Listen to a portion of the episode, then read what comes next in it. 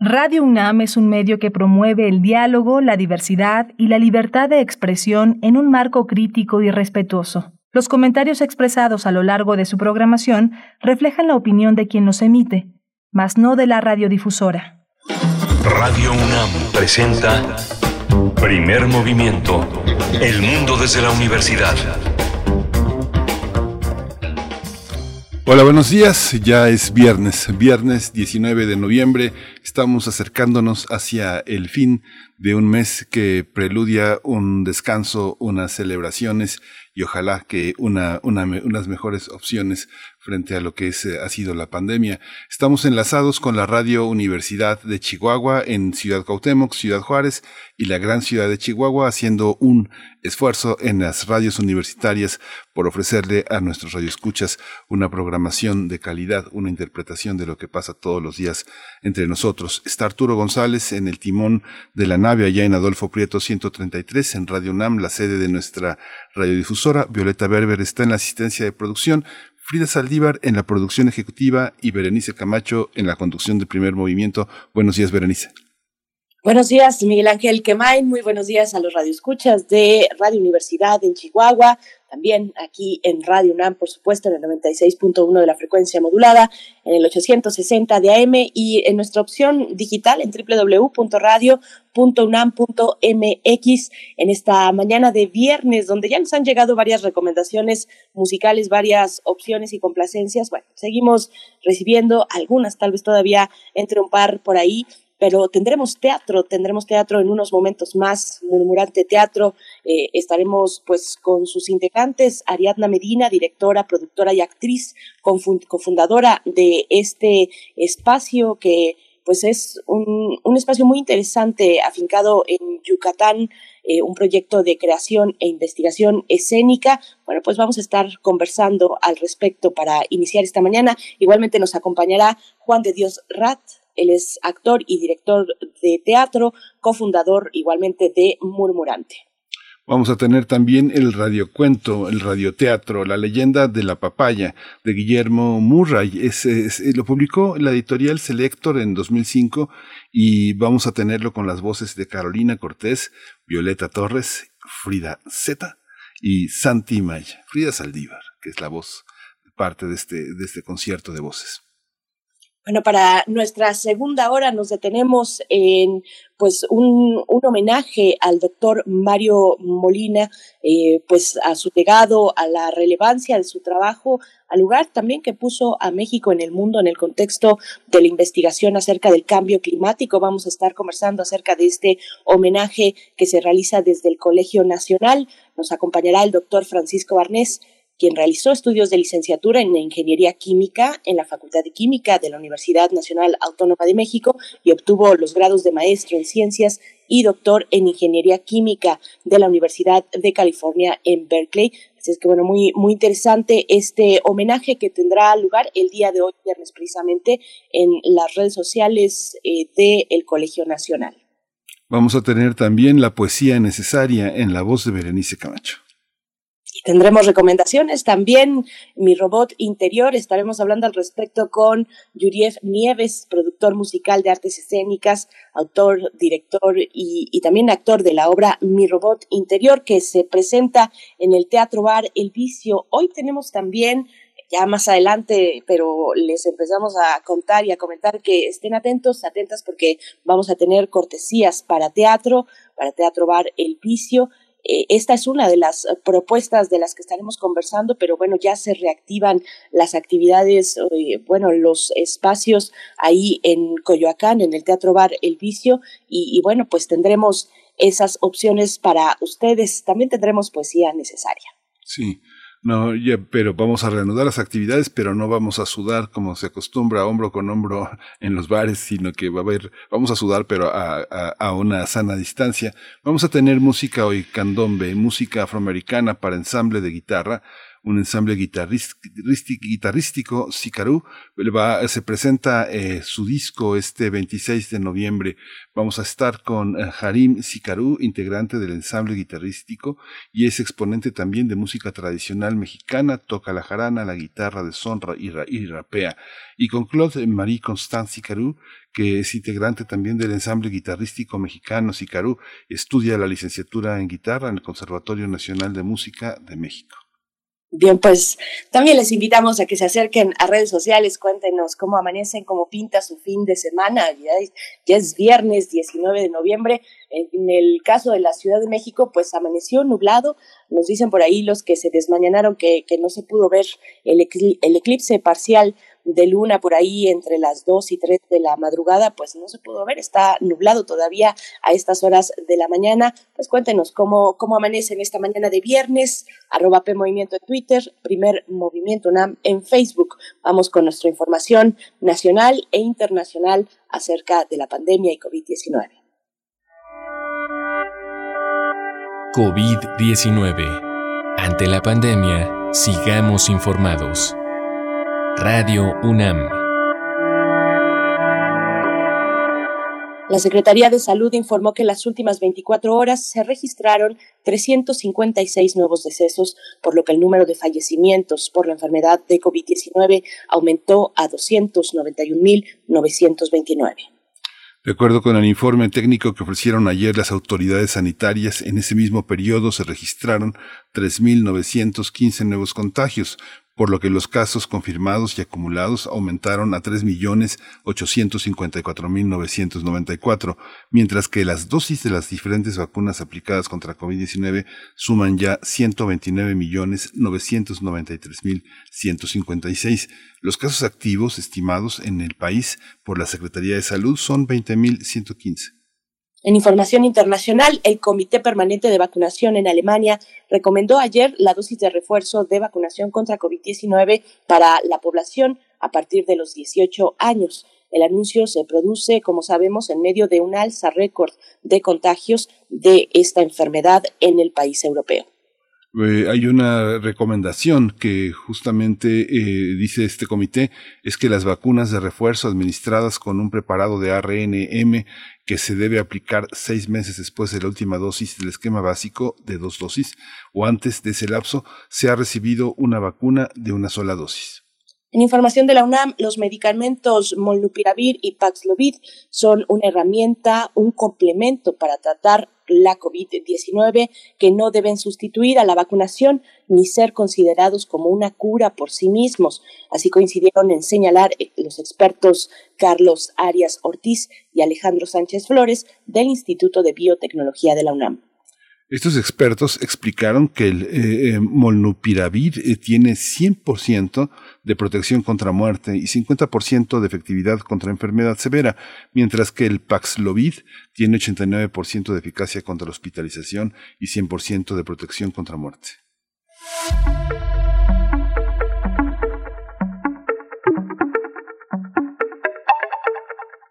Vamos con recomendaciones culturales desde Música UNAM que invita a disfrutar de un concierto de música de cámara con el ensamble de percusiones Tambuco. Se trata de una presentación ofrecida por Tambuco en el marco del 50 aniversario del estreno de la obra Drumming del compositor minimalista Steve Reich, realizado en 1971. Esta obra es considerada por Robert Schwartz como la primera obra maestra del minimalismo. La transmisión de este concierto va a estar disponible este viernes a las 7 de la noche a través de la plataforma de YouTube, eh, eh, Facebook, Twitter e Instagram de Música UNAM y de música ah, inauguramos este día con Frank Sinatra eh, El sueño imposible para Jorge Morán. Vamos a escuchar.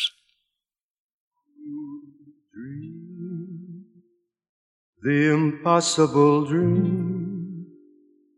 To fight the unbeatable foe, to bear with unbearable sorrow,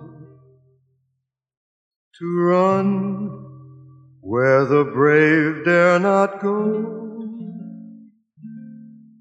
to right the unrightable wrong, to be better far than you are, to try when your arms are too weary. To reach the unreachable star. This is my quest to follow that star,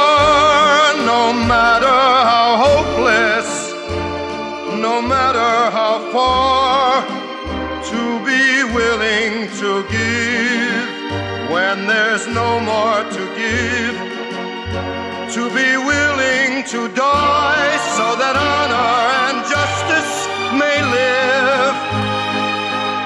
And I know if I'll only be true to this glorious quest, that my heart will lie peaceful and calm when I'm laid to my rest.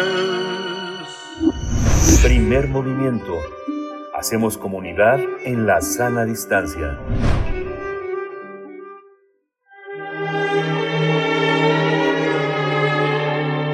Teatro, teatro, teatro.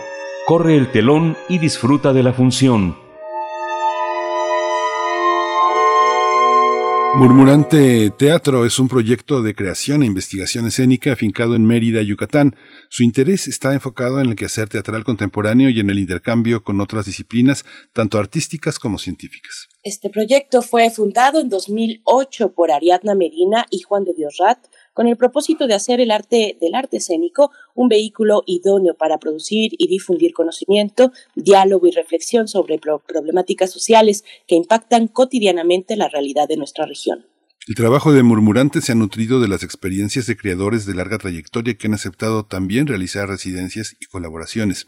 Su sede en Mérida cuenta con un foro de pequeño formato, lo que hace posible un diálogo muy cercano con los espectadores. Además, se enfoca en diversas temáticas sociales como el suicidio, la violencia o el paro laboral, lo que ha dado pie a muchas conversaciones con espectadores que quieren saber más sobre estas problemáticas tratadas en las piezas.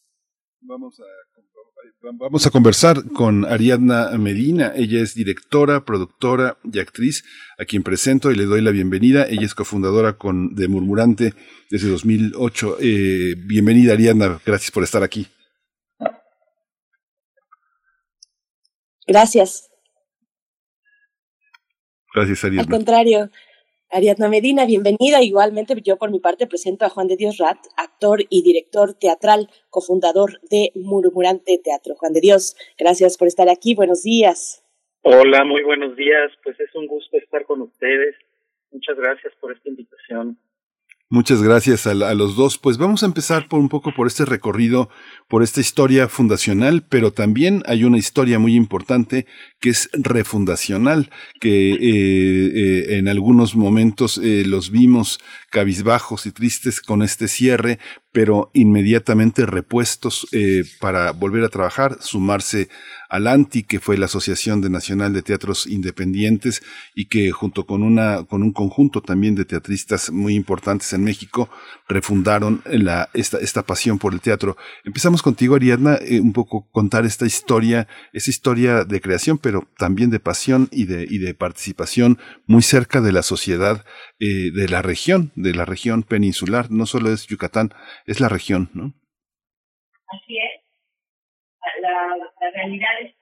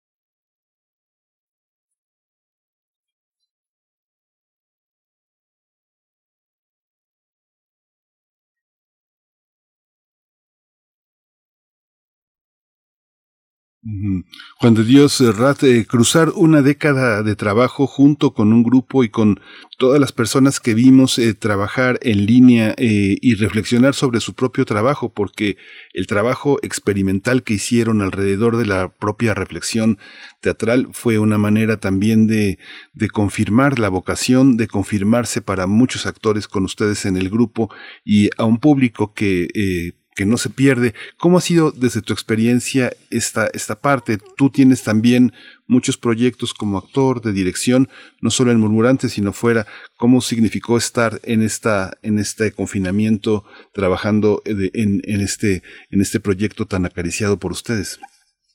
Pues eh, mira, a lo largo de, estos años, para mí ha sido Murmurante muy importante porque me ha permitido eh, pues crear eh, desde la desde la el formato grupal, ¿no? Esto que que parecía en algún momento de mi formación algo lejano, yo me veía un poco como freelance, como eh, muy muy apegado al modo de producción de la Ciudad de México, pero ya aquí en en, en Mérida, pues el encontrarme con con en este caso con Ariadna y con los colegas que se han ido sumando al grupo, ha sido como muy afortunado porque no, no dejamos de aprender. Eh, este cruce de lenguajes. Eh, ya estando aquí en Mérida estudié la maestría en trabajo social y ahorita estoy haciendo un doctorado en historia en el.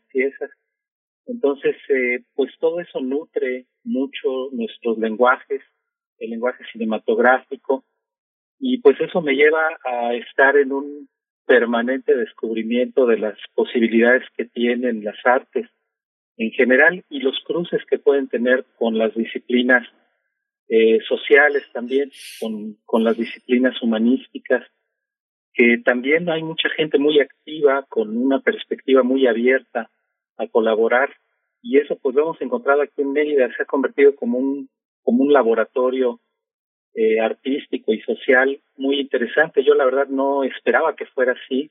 Nuestro primer eh, montaje con Murmurante fue una comedia de teatro, digamos, más o menos ortodoxo, más o menos aristotélico, de, Gustavo Ott, que era Tu ternura Molotov, y que nos divertíamos mucho con esa obra.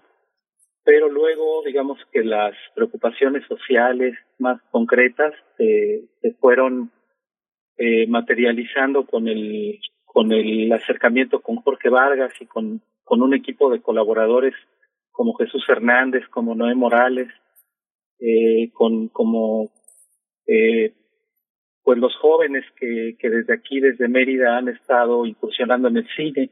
Entonces, pues todos esos cruces, esas formas de dialogar con otros artistas y con otras, con otros investigadores, pues ha sido definitivamente muy enriquecedor y es lo que creo que nos ha dado la posibilidad de trabajar con comunidades de personas que viven problemáticas sociales que uno puede tener una opinión a la ligera, pero que realmente cuando uno platica con ellos, cuando uno los conoce y puede ahondar en eso, es cuando uno realmente puede puede entender y entenderse, entendernos como sociedad. Entonces, por eso yo lo considero muy, muy afortunado. Creo que no lo hubiera podido hacer eh, en la Ciudad de México, este, de, de, de la manera como, pues como fue mi formación en la Facultad de Filosofía y Letras y como se fueron dando las cosas. Eh, definitivamente el venir a Yucatán para mí fue reencontrarme también con mis raíces familiares, con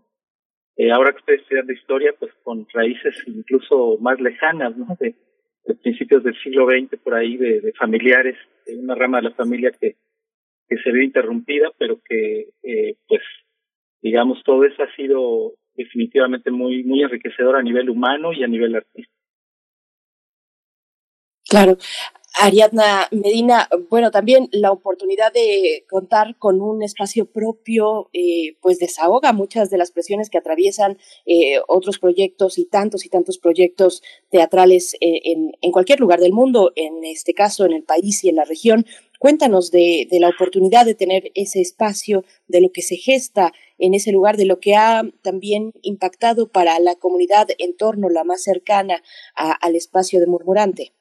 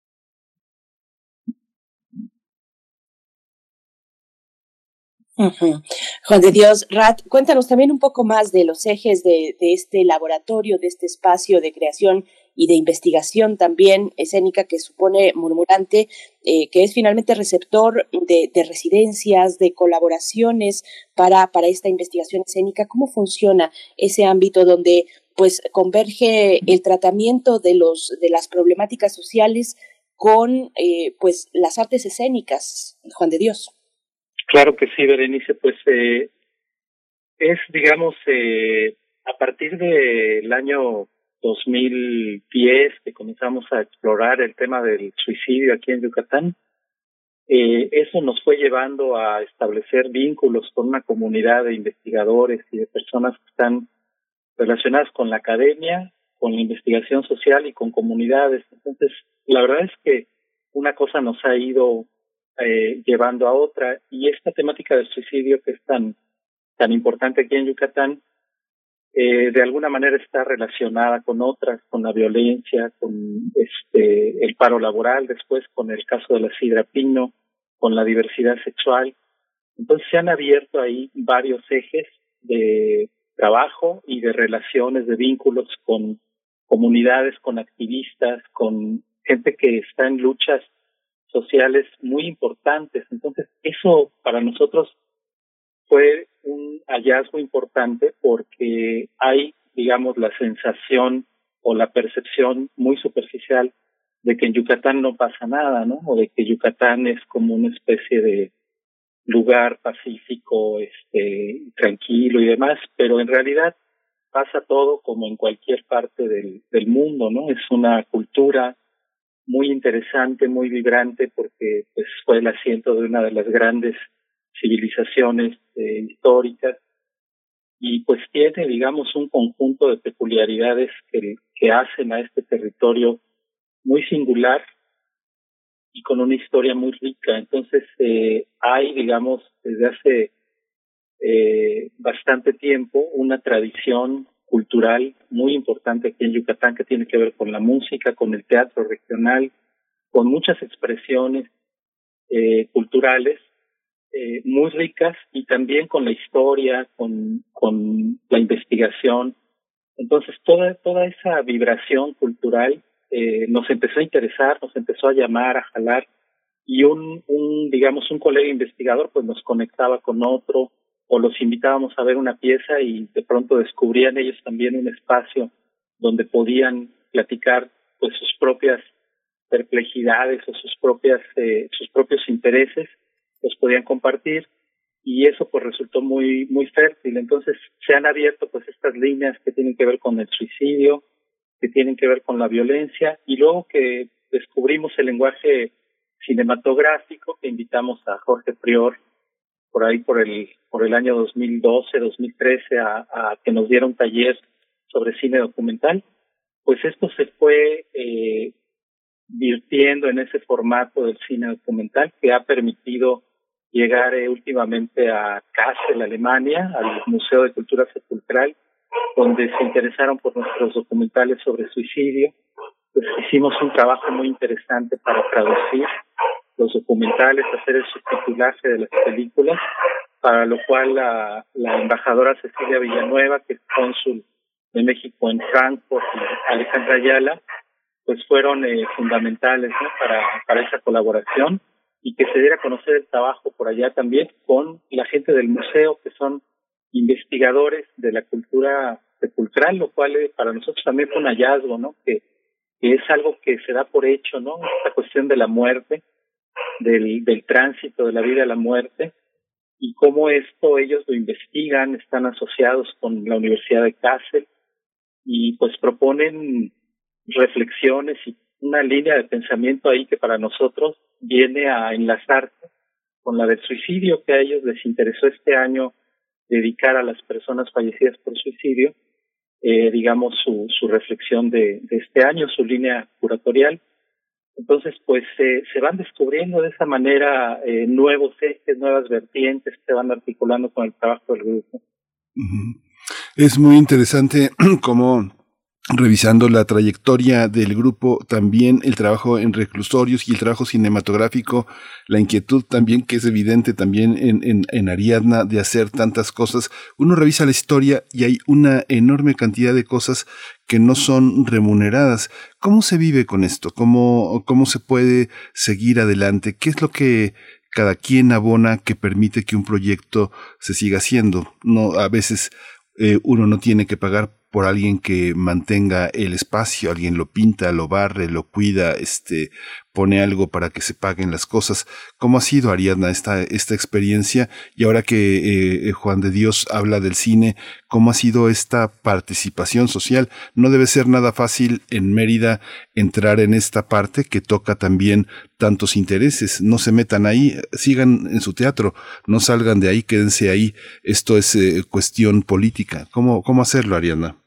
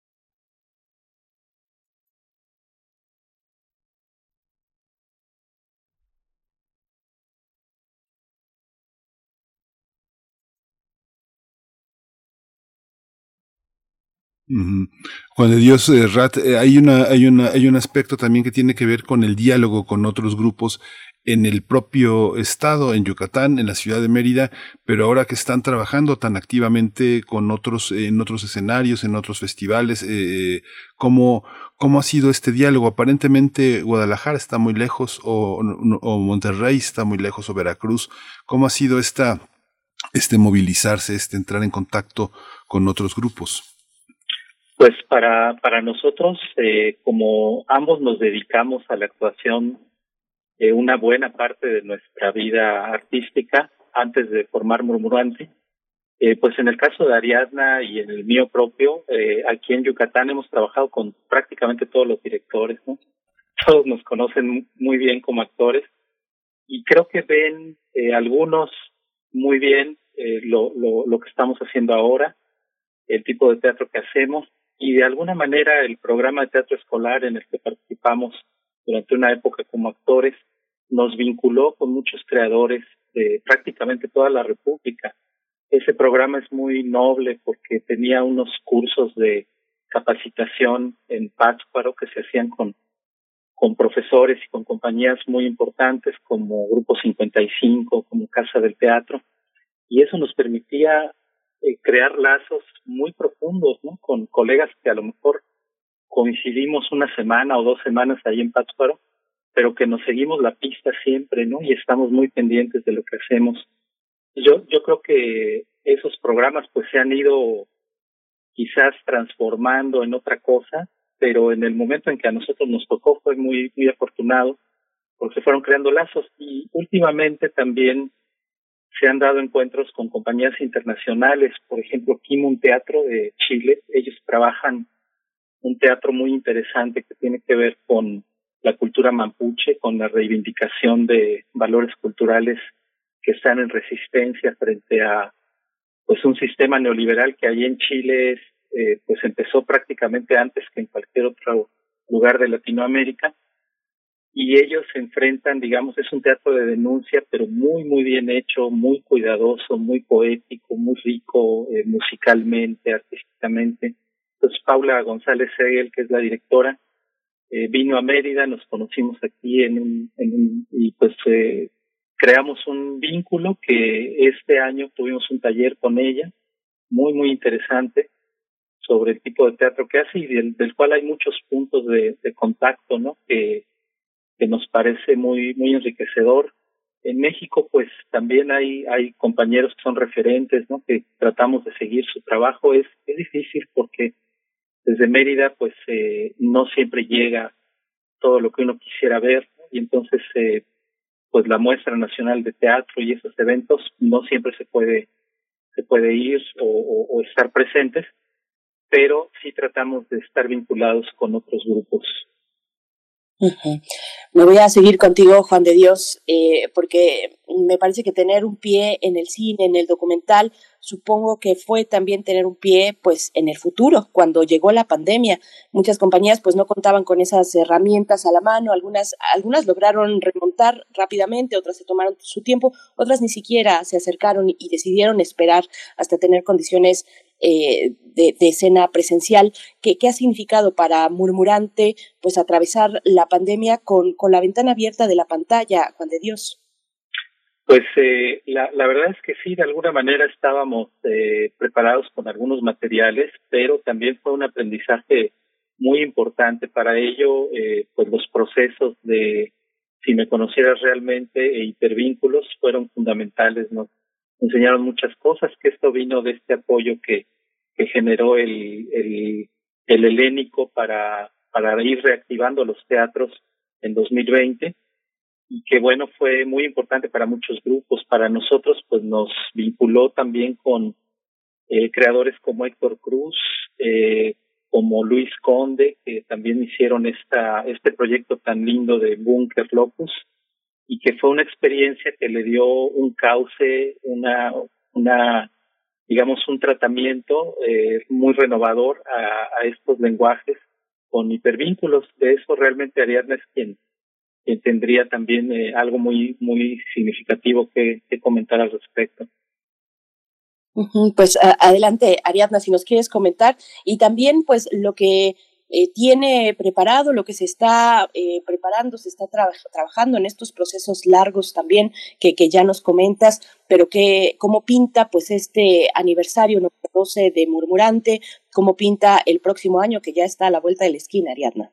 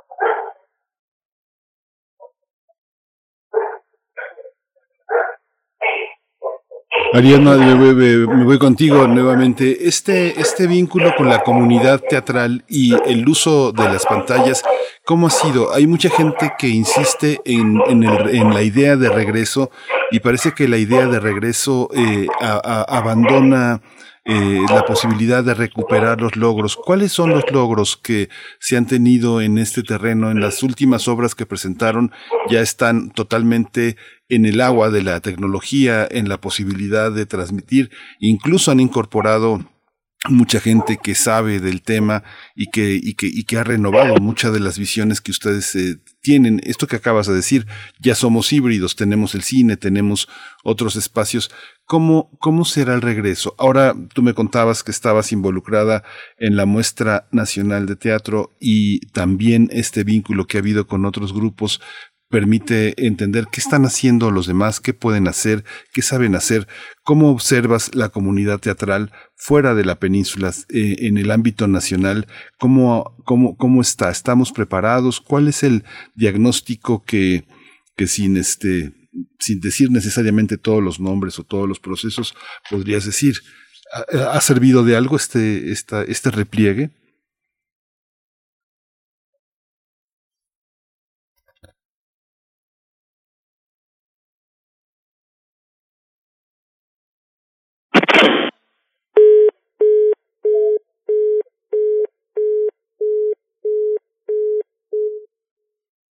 Sí, te, escuchamos, Ariadna.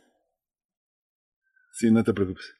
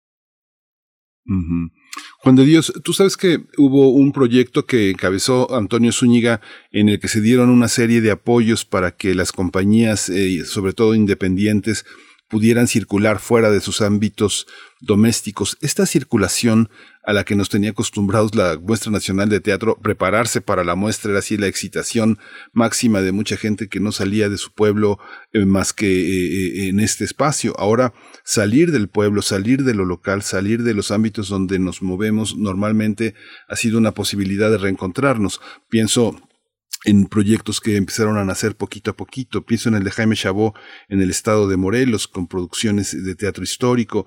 ¿Cómo observas esta, esta parte? ¿Es necesario que salgamos de nuestro ámbito local y nos encontremos con otras partes? ¿Cómo lo observas esto desde el, desde el tema de la política cultural? Siempre nos faltan teatros, nunca hay teatros suficientes para estar en contacto con los públicos que ha generado la propia política gubernamental. ¿Cómo observas esto?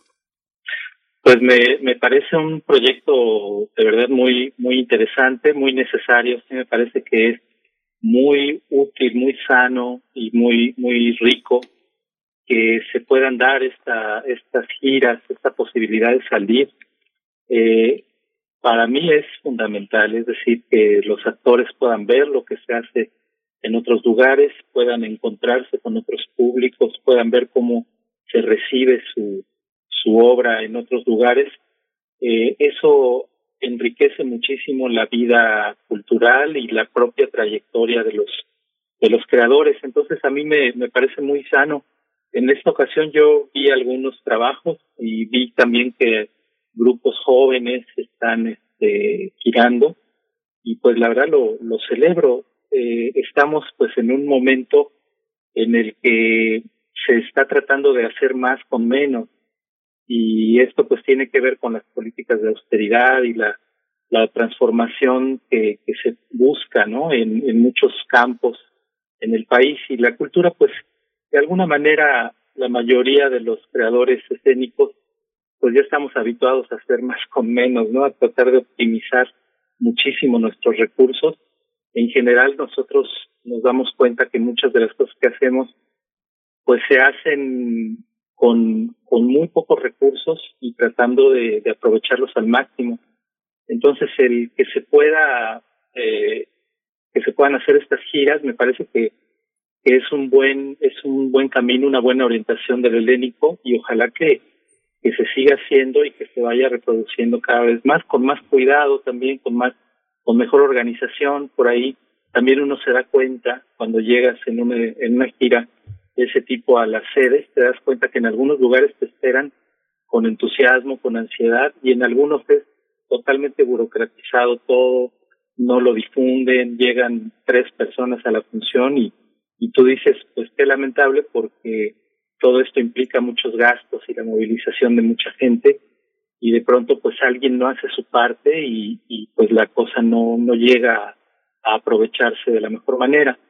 Pero al mismo tiempo pues le vas tomando la temperatura también a, a, a ese tipo de cosas y te vas dando cuenta y esas cosas se pueden reseñar, se pueden señalar. Hace falta, creo, un buen ejercicio crítico también en el sentido de que alguien reseñe, alguien haga como los diarios o las crónicas de esas giras, yo creo que sería interesante también. Ay, pues qué conversación tan, tan rica, con, con muchos elementos valiosos que, que nos ponen aquí en la en la escena. Eh, estamos ya a punto de despedirnos, de despedir esta charla. Eh, Ariadna Medina, te, te, pediría que nos des las coordenadas, cómo nos acercamos a la propuesta de Murmurante, eh, su sus redes sociales, esas coordenadas para, para seguirles el, el, el paso del trabajo que están realizando, Ariadna.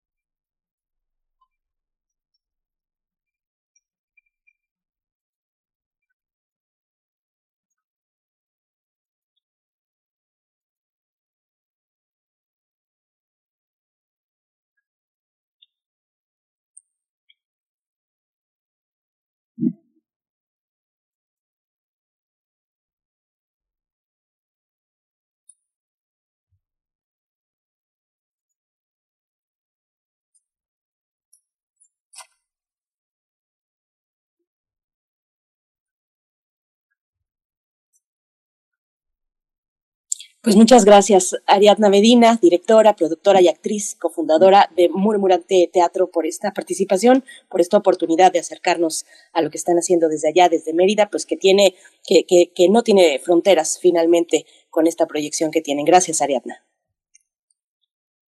Gracias, hasta pronto. Igualmente, Juan de Dios Rat, actor y director teatral, cofundador también de Murmurante Teatro. Enhorabuena y mucha mierda también ahora que ya se empiezan a abrir los recintos. Juan de Dios, gracias.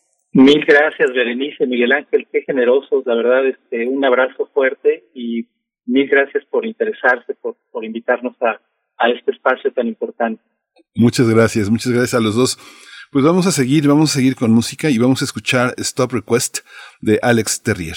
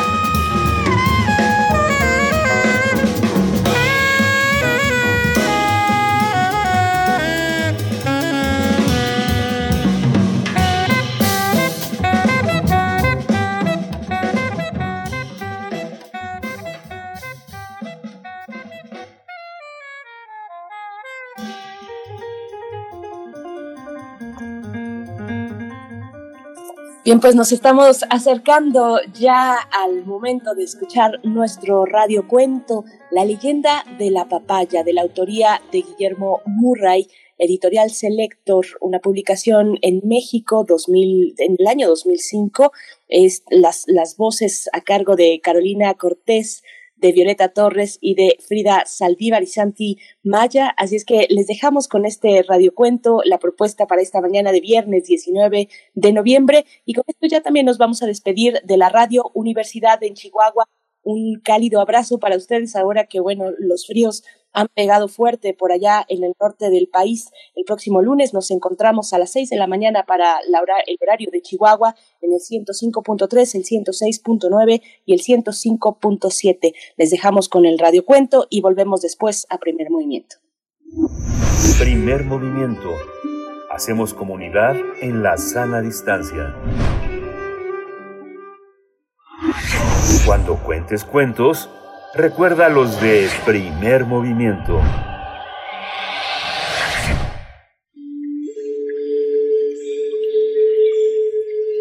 La leyenda de la papaya, de Guillermo Murray, editorial Selector, México, 2005.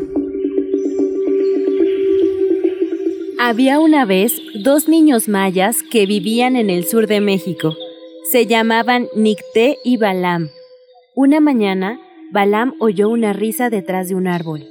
Acudió y vio a un hombrecito viejo quien comía algo que tenía en su mano. ¿Quién eres? me llamo Kinchaf y conozco toda la selva y sus frutos, como este tan delicioso que ahora saboreo. ¿Me das? ¡Mmm! ¡Delicioso! ¡Hermana! ¡Ven! sí, es muy rico, ¿verdad? Se llama chickput. Solo les comparto porque son pequeños, ¿eh? Pero la verdad es que está prohibido para los humanos adultos. Porque si lo prueban, van a querer adueñarse de la selva y arrebatarle todos sus frutos. Mm, pero si quieren, vengan mañana y les doy un poco más. Tengan, de momento pueden comerse este pedazo.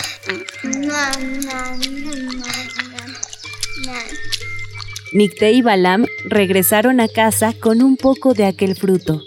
En la cena, su padre probó un poco del chickput y al instante sintió el deseo de comer más.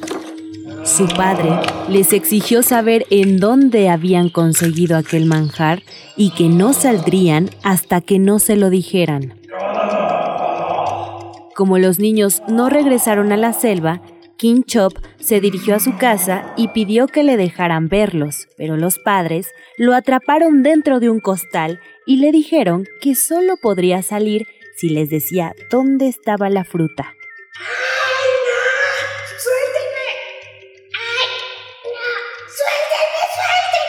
Chop accedió, pero con la condición de llevarse a los niños a cambio. Los padres aceptaron y el viejo los condujo a los árboles del chickput o papaya.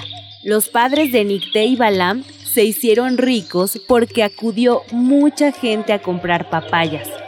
Sin embargo, ambos estaban tristes porque se percataron de que las riquezas, sin sus hijos, no tenían sabor alguno. En ese instante pasó una anciana y les pidió algo de comer.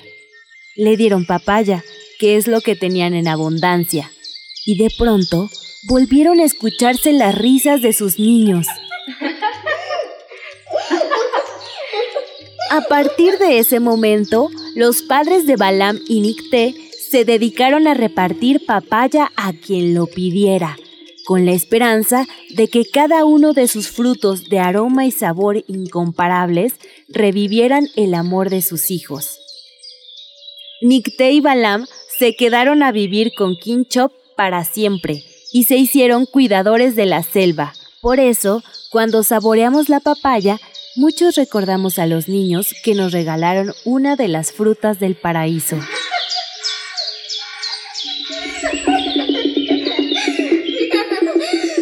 La leyenda de la papaya de Guillermo Murray, editorial Selector, México 2005.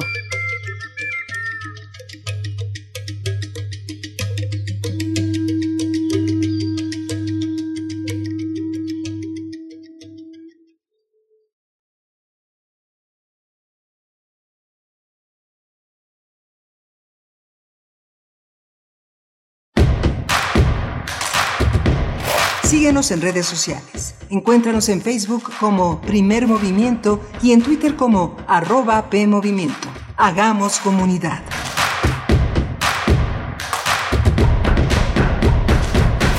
¿Sabes qué tienen en común? El polvo de una estrella durmiente, el moco de King Kong o el enano más alto de todos. Pues que todos los puedes encontrar en la radio. Solo tienes que decir las palabras mágicas. Para tus orejas y escúchanos todos los sábados a las 10 de la mañana por Radio UNAM. Experiencia sonora. ¡Alto! Esto te interesa. ¿Ya te enteraste que durante todo noviembre podemos dar nuestra opinión sobre el cuidado del planeta, nuestros derechos y nuestro bienestar? Sí, el INE nos invita a participar en la consulta infantil y juvenil 2021. Por primera vez, de forma digital. O en las casillas instaladas. Ingresa hoy mismo a consultainfantilyjuvenil.ine.mx. Pon tu alerta en todo noviembre. Participa y moldea tu futuro. INE. ¿Te toca vacunarte contra la COVID-19? Antes de ir, come bien y toma tus medicamentos. No llegues con mucha anticipación. Hidrátate bien con agua natural. Si tienes dudas, visita mivacuna.salud.gov.mx. Recuerda, la vacuna te protege y protege a quienes queremos. Cuidémonos entre todos, vacúnate y no bajes la guardia. Gobierno de México. Este programa es público ajeno a cualquier partido político. Queda prohibido el uso para fines distintos a los establecidos en el programa. Es muy tedioso hacer siempre lo mismo. No dejes que el aburrimiento apague tu imaginación. Escucha Escaparate 961 con los eventos culturales del momento. Viernes a las 15:15 horas por Radio UNAM. Entretenimiento y cultura. Radio UNAM. Experiencia sonora.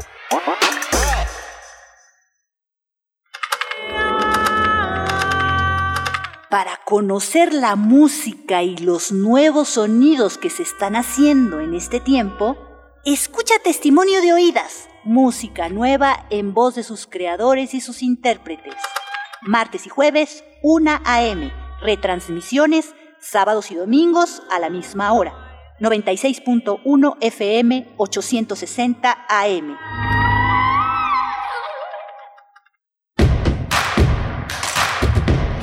Queremos escucharte. Llámanos al 55 36 43 39 y al 55 36 89 89. Primer movimiento. Hacemos comunidad. Buenos, Buenos días. días. Ay, Oye, perdón, perdón, viernes. Berenice. ¿Qué tal, querido Miguel Ángel? Viernes 19 de noviembre, ahí es- nos andamos a veces coordinando con suerte, otras no tanto, pero estamos haciendo radio para ustedes. Adelante, Miguel Ángel. No, buenos días, buenos días a todos. Em, Es que nos, eh, nos alternamos las aperturas de esta, de esta, de esta mañana. Estamos ya en la segunda hora. Le damos la bienvenida a la radio Nicolaita en esta, en esta, en esta mañana. Eh, está Arturo González en los controles técnicos y está Violeta Berber en la asistencia de producción. Está Frida Saliva en la producción ejecutiva y mi compañera Berenice. Buenos días, Berenice. Pues acabamos de escuchar este radiocuento en la hora anterior.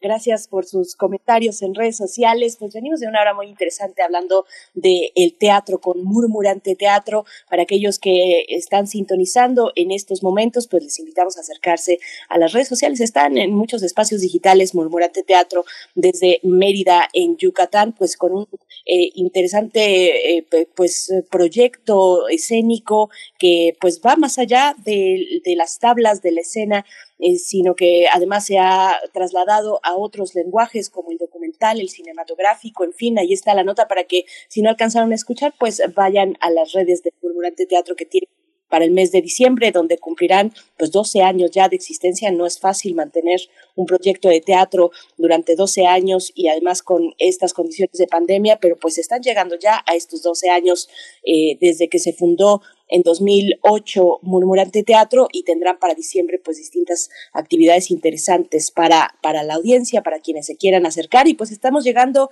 en este viernes 19 de noviembre de 2021 a nuestra segunda hora de transmisión. Saludamos a la radio Nicolaita que nos recibe en el 104.3 de la frecuencia modulada en Morelia. Un abrazo a la Universidad Michoacana de San Nicolás de Hidalgo y pues vamos a tener todavía por delante dos horas muy interesantes con contenidos muy diversos. Seguiremos hablando de teatro, pero antes también tendremos una nota nacional pues muy importante, querido Miguel Ángel. Sí, se hace un homenaje el día de hoy al doctor Mario Molina, que forma parte de este conjunto de científicos que han colocado a México en el orbe internacional y que eh, hacen que nuestra ciencia tenga un lugar en el mundo, un respeto y que también parte de la labor que se ha hecho en, en, estos organismos colegiados y que en nuestra universidad tiene un papel tan importante. Eh, va a estar con nosotros el doctor Barnese, que es, eh, él ha sido uno de los hombres que está en esta eh, comisión de homenajear en el Colegio Nacional a, Mario Molina, eh, que es un, un, trabajo coordinado por la doctora Julia Carabias, Carabias y el doctor José Sarucán, que este viernes 19 de noviembre a las 6 de la tarde tiene tendrá lugar en esta en este espacio virtual del Colegio Nacional a través de, de, la línea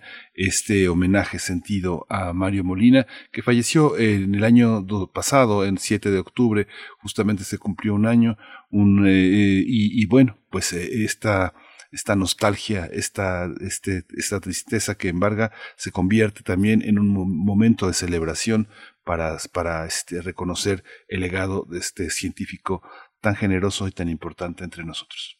Así es, no se lo pierdan los detalles. Bueno, eh, eh, digamos, para abrir boca tendremos esta participación del doctor Francisco Barnés en unos momentos más, pero bueno, el, el, homenaje tendrá lugar esta tarde a las seis de la tarde. Inicia el programa con la apertura de la bienvenida de la doctora Susana López Charretón, miembro también del Colegio Nacional, a las seis de la tarde. Es una actividad, un homenaje que se llevará a cabo de manera presencial, pero que también tiene esta beta y esta posibilidad de acercarnos a la transmisión, una transmisión en vivo a través de las redes del Colegio Nacional. Pero antes de ello, también bueno, eh, comentar que desde la Gaceta Universitaria en esta mañana pues está, se, está, eh, se están acercando pues a lo que ya ocurre el día de hoy, a partir del día de hoy, el preregistro eh, de este viernes 19 de noviembre para vacunarse, para eh, obtener la vacuna para los adolescentes sin comorbilidades. es para los adolescentes en general de 15 a 17 años ya toca vacunarse, dice así la portada de la Gaceta Universitaria, les toca vacunarse contra COVID-19 a jóvenes entre 15 y 17 años, así es que acérquense a mi vacuna.salud.gov.mx es el sitio donde se llevará a cabo este preregistro para la vacunación en este sector tan importante, también para nuestra comunidad, eh, los chicos y las chicas de preparatoria, pues bueno, y en general para toda la población en este rango de edad, Miguel Ángel. Sí, va a ser muy interesante. Ya ves la convocatoria que leímos a principios de la semana, la convocatoria del rector al regreso.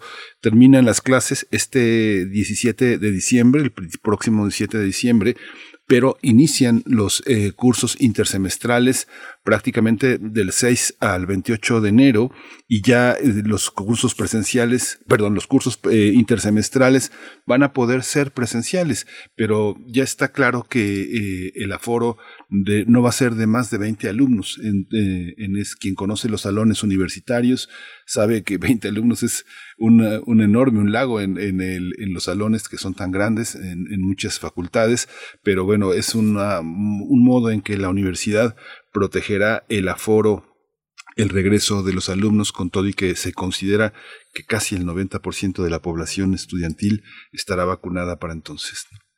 Bien, pues ahí está ese aviso, recuérdenlo, anótenlo, ya está abierto el eh, registro en mi vacuna, en esta eh, página electrónica, pues que ya todos conocemos, mivacuna.salud.gov.mx. Y bueno, no se, no se vayan, quédense aquí, porque después también, después de esta charla sobre el homenaje al doctor Mario Molina, vamos a tener pues varias recomendaciones culturales e incluso hasta invitaciones también eh, para que se acerquen al teatro. tendremos, eh, hablaremos de esta propuesta que se titula Mi robot interior. Vamos a hablar con Yuriev Nieves, productor musical de artes escénicas, autor y director, y también actor de esta obra Mi Robot Interior, que se lleva a cabo en el Teatro Bar El Vicio. Así es que, bueno, una aventura cabaretera para toda la familia. Eso es muy interesante también, que pueden asistir pues todos los integrantes de la familia, escrita y dirigida, actuada también por Yuriev Nieves, que nos estará dando detalles, y acompañado también en el escenario por Andrea Coset pues bueno, una propuesta que eh, difundimos desde este espacio y, pues que tendremos con sus detalles antes de que termine esta hora, Miguel Ángel. Justamente vamos a tener esa, esos boletos que generosamente eh, podemos eh, recibir de, de la compañía y que vamos a ofrecer a nuestros radioescuchas por supuesto, pero vamos a ir con música un poquito antes de que esto ocurra. Eh, los boletos eh, llegarán después, eh, ya vamos sin música. hora.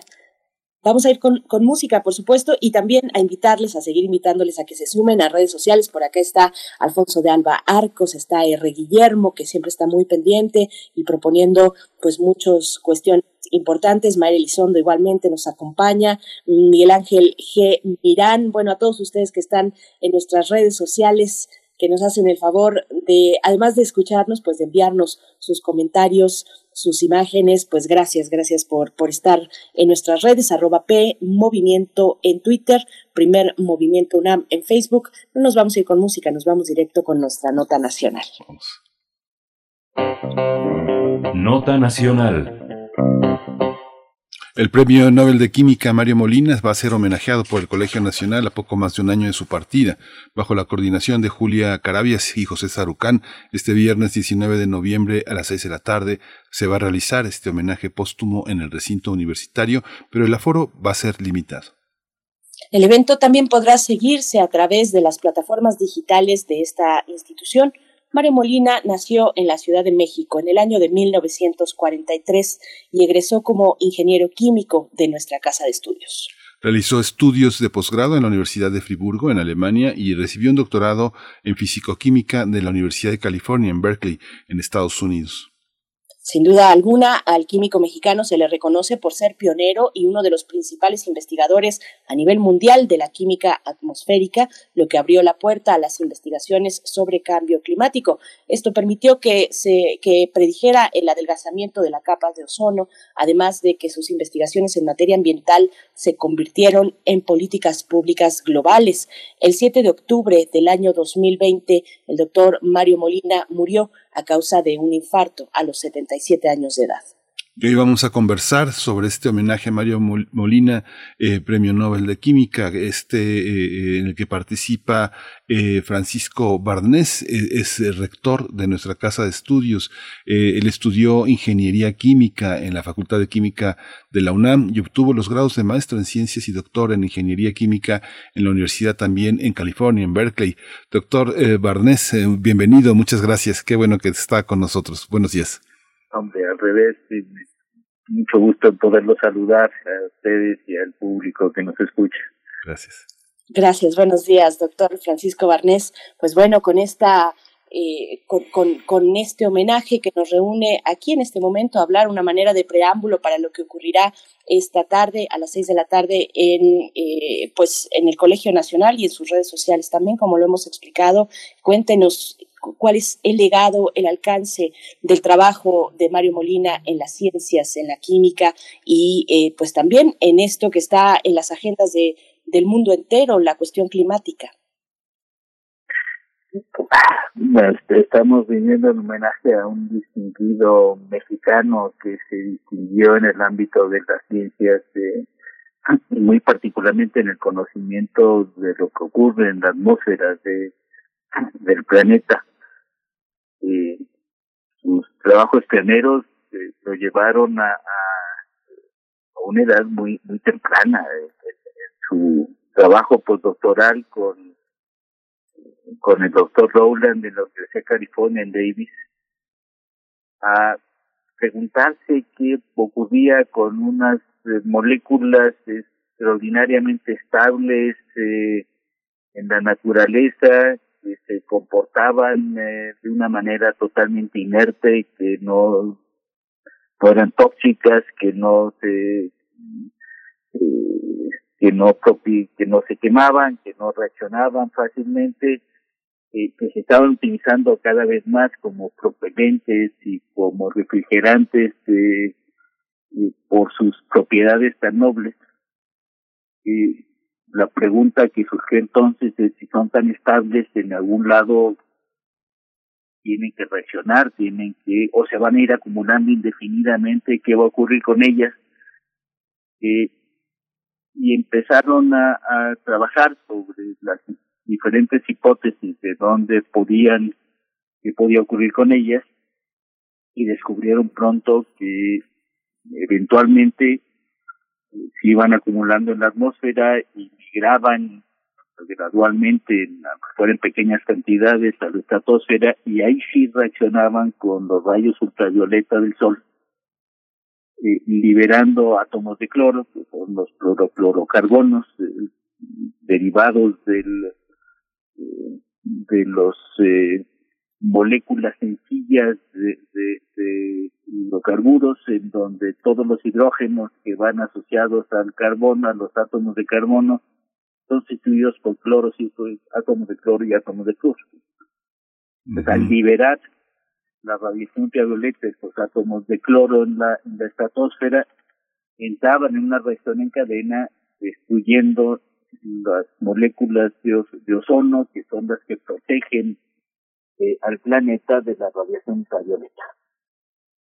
Eh, levantaron las voces de alarma y, y a diferencia de lo que hace normalmente un académico, que es eh, eh, quedarse tranquilo después de haber publicado en una revista científica eh, sus hipótesis y sus teorías, eh, profundizar más en el laboratorio sobre el conocimiento y acudir a congresos con sus colegas, eh, se dio cuenta de la importancia radical que tenía esto, porque el momento que empieza a notarse el efecto es porque hay suficiente acumulación de átomos de estos tan, de moléculas de estas tan estables eh, en, en la atmósfera, y ya revertirlo tarda decenas de años porque había que actuar rápido y no solamente publicaron sus trabajos en las revistas científicas más eh, reconocidas, sino que emprendió una campaña para convencer a los políticos que había que actuar. Y lo primero que lograron fue convencer al Congreso norteamericano que, que declarar una moratoria para el uso de estos eh, productos como propelentes eh, eh, en fijador de cabello o desodorantes, donde era más fácil reemplazarlos y donde la economía se veía menos afectada, mientras se profundizaban los estudios y se confirmaban sus hipótesis. Eh, y pronto se confirmaron las hipótesis de que efectivamente estas eh, moléculas estaban empezando a afectar eh, los, la capa de ozono y, y finalmente lo que lograron fue movilizar al, al mundo entero para que en, en los acuerdos de Montreal se firmara primero el, el, acuerdo de, de, de, suspender el uso de estos productos en, de, una manera masiva en casi todos lados la producción y eventualmente eliminar totalmente su producción en el planeta. Doctor, usted va a estar. Uno de los, el primer país que firmó el, el, protocolo de Montreal y lo ratificó en el Senado eh, fue México. Y, y esto le condujo, condujo a que por primera vez eh, los, el comité del premio Nobel les otorgara a estos dos químicos el, el premio Nobel de, de, Química eh, en un corto tiempo después de haber sido publicado, eh, no solamente por la importancia de su contribución, sino también por los esfuerzos que se, hicieron para que esta, esta, esta contribución, este, este descubrimiento, eh, fuera asimilado por la sociedad y se tomaran las acciones eh, necesarias para para eh, para resolver el, el problema. Eh, y eso fue lo que caracterizó a Mario a todo lo largo de su vida. Eh, después de estos temas, que siguió trabajando en ellos, eh, eh, explicó, sus teorías explicaron por qué se formaba el, agujero de ozono sobre la Antártida, que no, no se lo explicaban. Eh, pues sacó una, una, una, una explicación muy clara de, de un fenómeno eh, catalítico en la superficie de los pequeños eh, cristales de hielo que se acumulan en la estratosfera y que son los que causan este, este, este proceso. Luego se dedicó muchos años a, trabajar eh, sobre eh, entender el, complejo problema de la contaminación atmosférica de las grandes ciudades eh, y coordinó y, desarrolló un estudio extraordinario internacional con los mejores instrumentos y los mejores científicos del mundo de diferentes disciplinas para profundizar en el estudio de lo que ocurre en la atmósfera de la Ciudad de México, el famoso proyecto Milagro, donde se avanzó enormemente en el conocimiento de los mecanismos de reacción que generan el smog, la, la contaminación atmosférica que tenemos en la Ciudad de México. Y de ahí derivaron un buen número de políticas públicas que se tomaron en aquellos años para reducir y contener con, con el, el problema de, de, la contaminación atmosférica. Guarden hace más de 20 años eh, que teníamos días en que no veíamos eh, eh, los edificios altos a, a 500 metros de distancia. Hoy en día son rarísimos los momentos en que esta eh, en que esto ocurre a pesar de que tenemos un tráfico mucho mayor que el que teníamos en aquellos años y un consumo mucho mayor de combustible.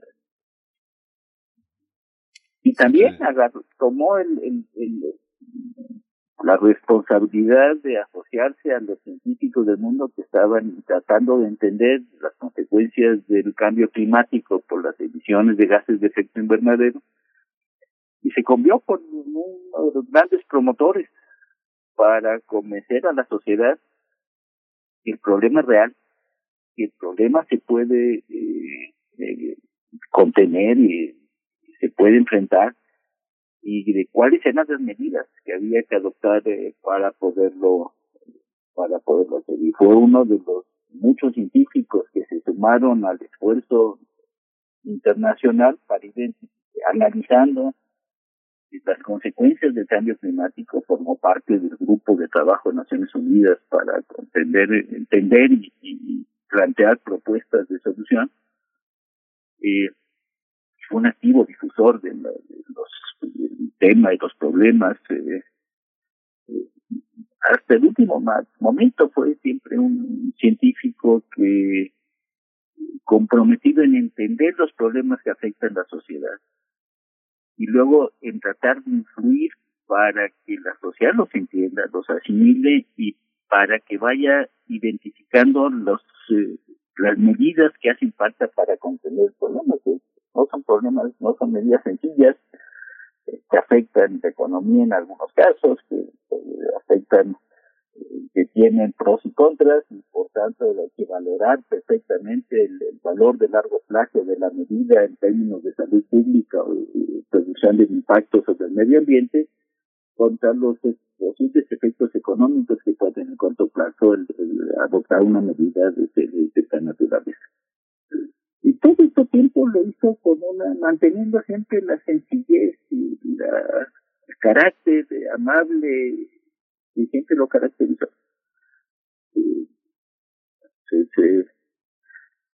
Un hombre que, que a pesar de los eh, gran número de reconocimientos, honores, premios, doctorados honoris causa que fue acumulando, pues, Uge mantuvo la sencillez y, la capacidad de hacerse una, una broma y reírse de sí mismo, el primero, antes que los demás, ¿no? Una gente realmente eh, extraordinaria digamos así como usted lo explica con esa sencillez y con esa emotividad eh, yo no había yo no había escuchado una, una, explicación como la que usted está dando ahora doctor eh, y que en realidad nos coloca en este homenaje en este reconocimiento como un paradigma ético porque mucha gente trabaja en la industria farmacéutica en las en las cuestiones de energía y tecnologías sobre este metabolismos de sustancias eh, industriales y se calla, se calla la información. Hay una cuestión ética que en un país con, donde hay tantos intereses es, hay, representa una gran constricción para los científicos mexicanos. ¿Cómo se vive esta este aspecto, cómo usted lo ha percibido en el mundo académico, en el mundo científico, no solo nacional, sino que hay mucha investigación eh, de campo eh, en la que participan otros investigadores, otros científicos de otros países que están en el nuestro. ¿Cómo lo, cómo lo percibe usted, doctor? Sí, no, la, la, vida del científico es más eh, introvertida en el mundo de la ciencia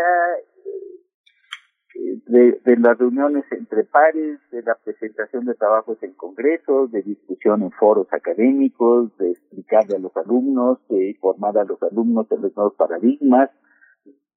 Eh, cada vez más hay una preocupación eh, nacional e internacional eh, de que el trabajo científico debe colaborar de mayor manera, eh, en un impacto más directo, más eh, rápido en la solución de problemas nacionales y las todas las universidades del mundo en, menor o mayor medida han tomado iniciativas para tratar de establecer mejores lazos de vinculación con la sociedad para acelerar el impacto de los desarrollos de, del conocimiento científico y tecnológico que se desarrolla en las universidades para enfrentar problemas de la sociedad.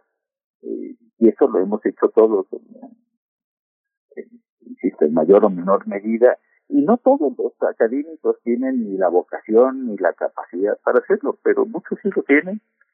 Y Mayo fue un caso extraordinario porque sin salirse del laboratorio, sin dejar de desarrollar nuevos paradigmas, nuevas hipótesis de trabajo, nuevos trabajos pioneros que le fueron ganando reconocimiento internacional desde aquella iniciativa de salir del laboratorio para irse a convencer al mundo que había que actuar rápidamente, no dejó de hacerlo.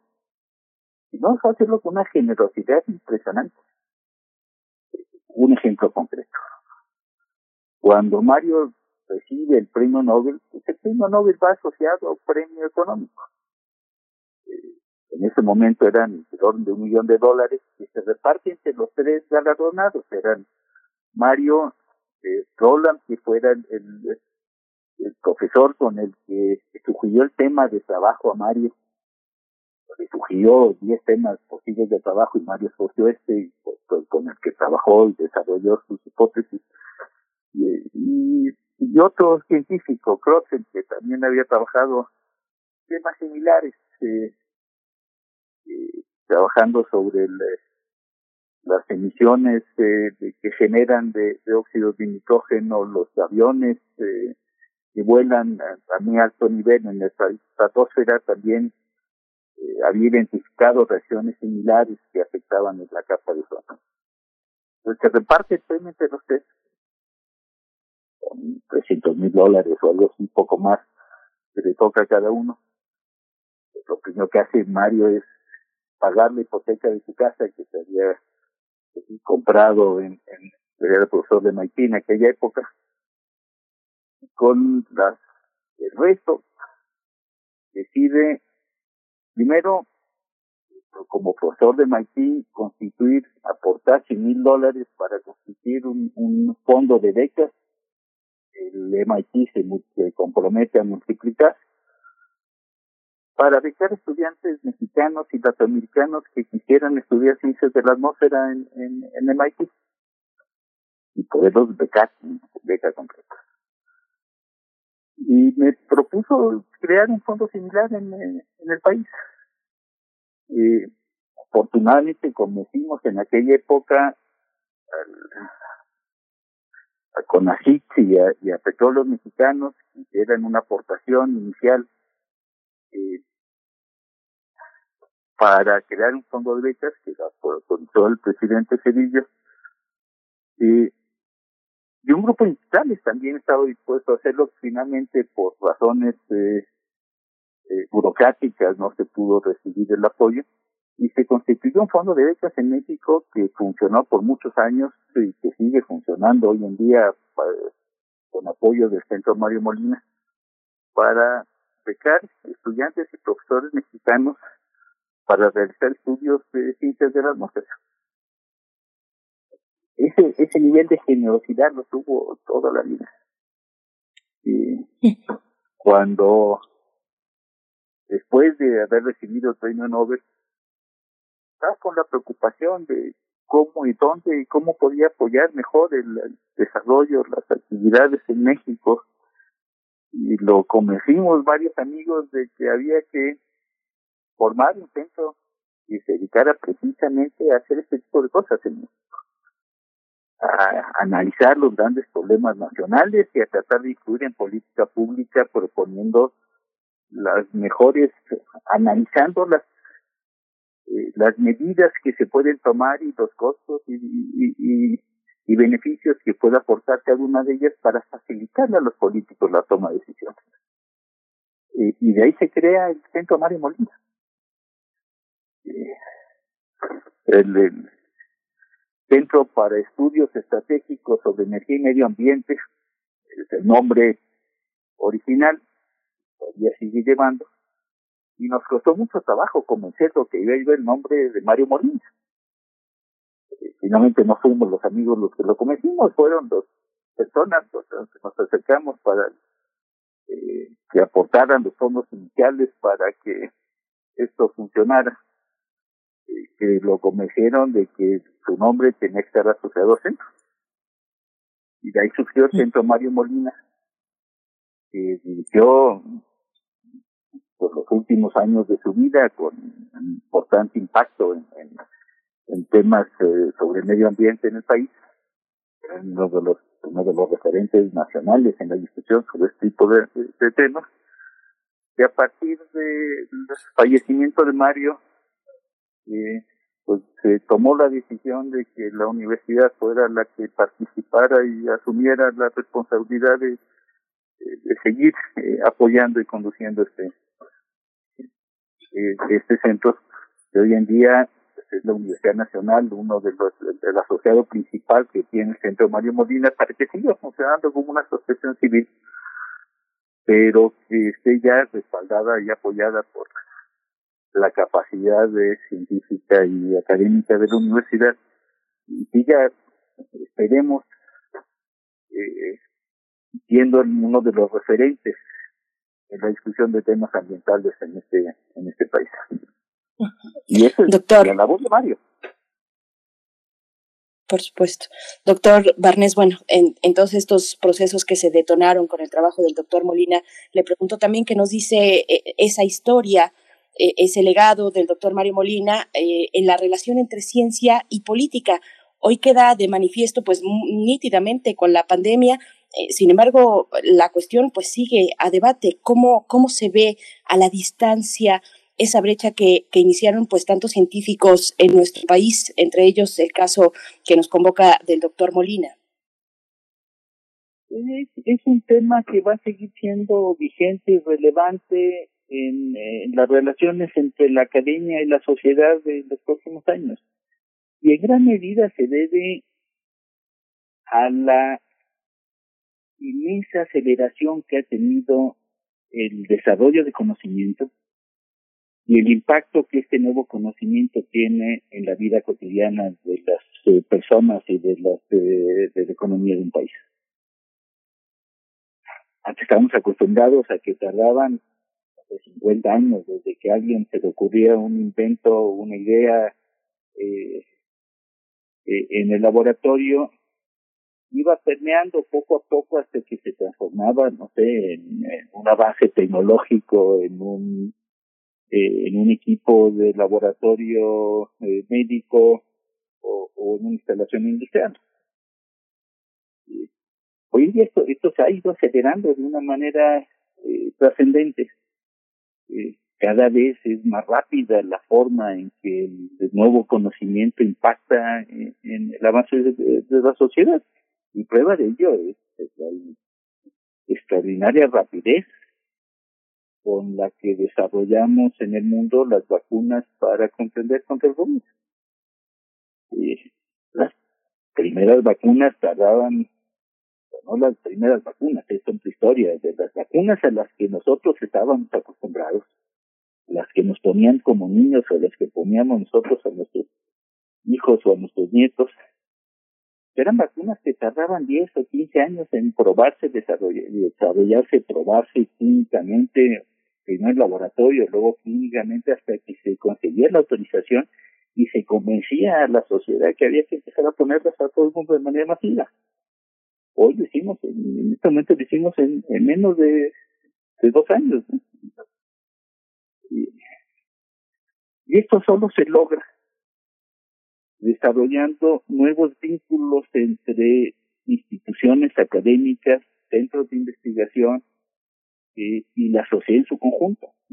Esto es una responsabilidad de todos en general, del Estado de proveer los instrumentos que permitan generar eh, que estas cosas ocurran y facilitarlos, no solamente para que el Estado tome en cuenta las universidades, sino para promover que otros sectores de la sociedad que están directa o indirectamente afectados por las acciones del Estado, también se vuelven a colaborar con las universidades para identificar áreas de oportunidad en donde el conocimiento académico puede impactar en la vida pública. Eh, insisto, no es una labor de que el gobierno decida desde de, la noche a la mañana que, eh, que lleva a cabo cierta acción de trabajo con la universidad, no, a través de medidas públicas, de política pública abiertas, plurales, para que una sociedad tan compleja como la nuestra, desde el sector privado, eh, entre los diferentes aspectos, el sector público, etcétera, etcétera, establezcan vínculos y foros de, de, de colaboración y discusión para identificar esas oportunidades ya sea porque tenemos identificado el problema y nos hace falta entender las soluciones, y llamamos a los académicos para que nos ayuden a entender, a modelar el proceso y a entender la complejidad del tema, o al para aprovechar que hay un nuevo descubrimiento en el laboratorio y puede llegar a, impactar eh, en una decisión de la sociedad. Eso está ocurriendo en todo el mundo, ¿no?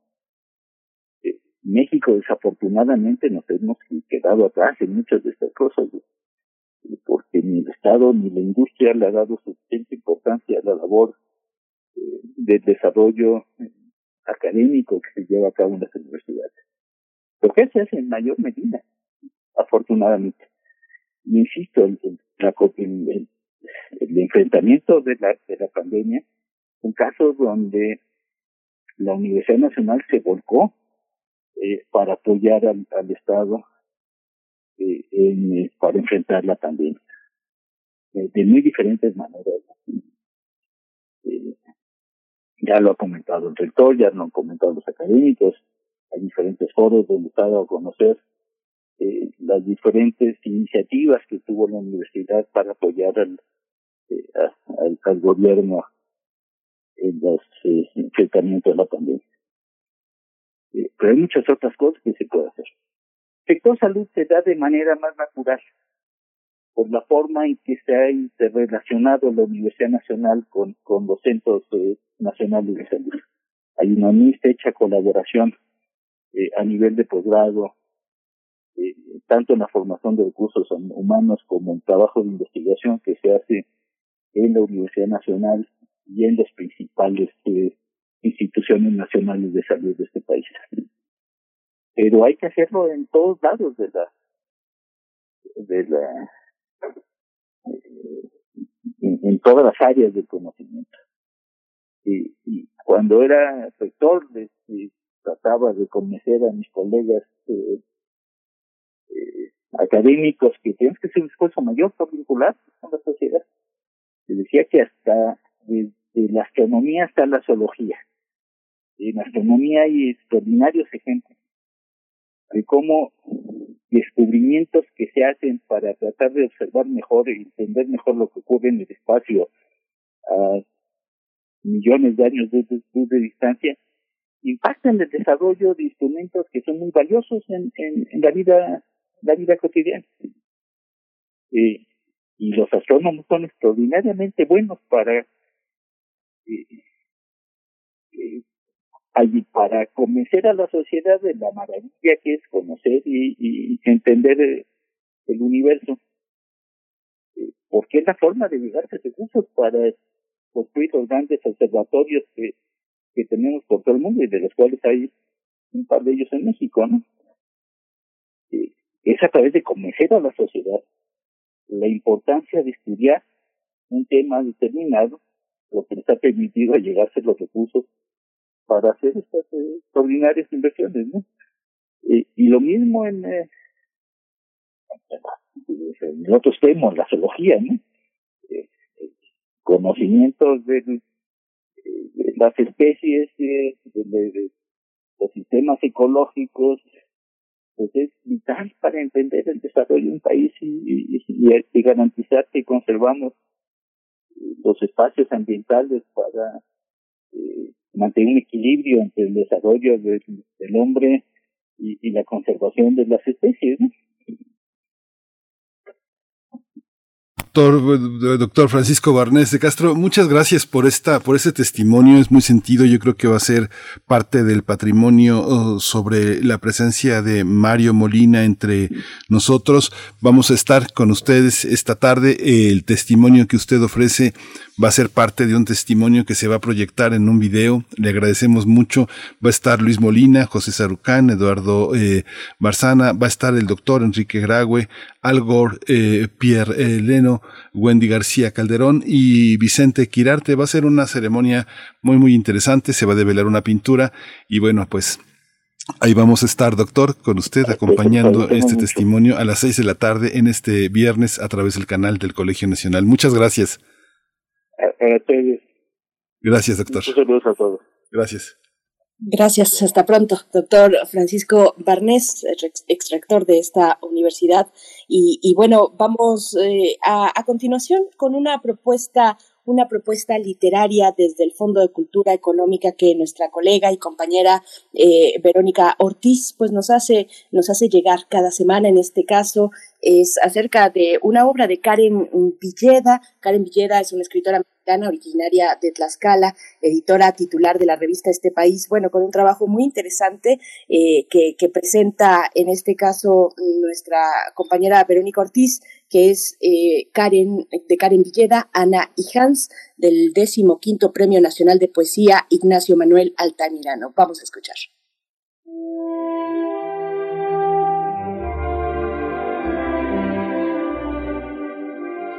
Saludo con mucho afecto a los seguidores y seguidoras de este querido programa Primer Movimiento y al equipo que lo hace posible. Les presento este original poemario Ana y Hans de la premiada poeta Karen Villeda. El libro existe gracias a una excepcional mentora, la poeta y traductora Pura López Colomé, reconoce la autora y nos explica que inició como un acercamiento a la polémica figura de Hans Asperger y conforme lo iba escribiendo, me decanté por hacer una relectura de este médico. Es así que surge Anna Knapp, que es una mirada a todas las niñas que han sido subdiagnosticadas o incluso ignoradas dentro de estas enfermedades psicológicas. Me interesaba también presentar una serie de lenguajes de las neurodivergencias y normalizarlos dentro de la narrativa del libro a manera de resistencia ante la oficialización y la uniformidad. Si bien Anna Knapp no existió, su voz representa a todas las pequeñas con esta enfermedad que han sido ignoradas debido en este caso a prejuicios sexistas del doctor Hans Asperger, quien en 1944 consideró que la psicopatía autista infantil se daba solo en hombres, dando por resultado la desigualdad de la atención y hasta la negación del tratamiento a mujeres y niñas situación que en muchos casos, por desgracia, sigue vigente a la fecha. Hoy escuchamos que Hans Asperger fue parte de los programas de higiene racial del nazismo en Viena. Por desgracia, la historia de la medicina está plagada de estos prejuicios patriarcales, excluyentes, sobre distintos padecimientos de las mujeres la mitad de los seres humanos del mundo. Los estudios clínicos de los trastornos del habla y del lenguaje, como el autismo y el trastorno semántico pragmático, no son la excepción. El síndrome de Asperger se reporta subdiagnosticado en las mujeres y niñas. Me permito leer el principio del libro. Jueves 29 de junio de 1944. Clínica Pediátrica Universitaria de Viena. Sala de Pedagogía Curativa. Médico responsable, Johann Hans Friedrich Karl Asperger. Nombre del paciente, Ana K. Edad, 11 años. Frase favorita, la avaricia y la vanidad son los oficiales de alistamiento de la maldad. Una vez pagado el dinero, la conciencia escapa corriendo. Padecimiento, psicopatía autista de la infancia. Karen Villeda, poeta y net artist, Nació en Tlaxcala en 1985 y ha formado parte del Programa Internacional de Escritura de la Universidad de Iowa, en donde también fue encargada de difusión y participación en 2015. Colaboradora de varias revistas como Complot, Punto de Partida y Tierra Adentro, fue becaria de la Open Society Foundation y del programa Jóvenes Creadores del FONCA. Es actualmente editora titular de este país. Entre sus premios menciono el Nacional de Poesía Joven Elías Nandino, 2013, Premio Bellas Artes de Cuento Infantil Juan de la Cabada, Premio Bellas Artes de Ensayo Literario. Su poesía ha sido antologada y traducida al árabe, francés, inglés y portugués. Seleccionado al Premio XV Nacional de Poesía Ignacio Manuel Altamirano por su originalidad y el manejo del lenguaje poético, libro en el que el lenguaje se descoloca desde lo médico hasta una crítica a los supuestos científicos. Ana y Hans, de Karen Villeda, acaba de ser publicado en la colección Poesía por el Fondo de Cultura Económica. No se lo pierda. Más libros, más libres. Leer transforma. Muchas gracias. Hasta la próxima.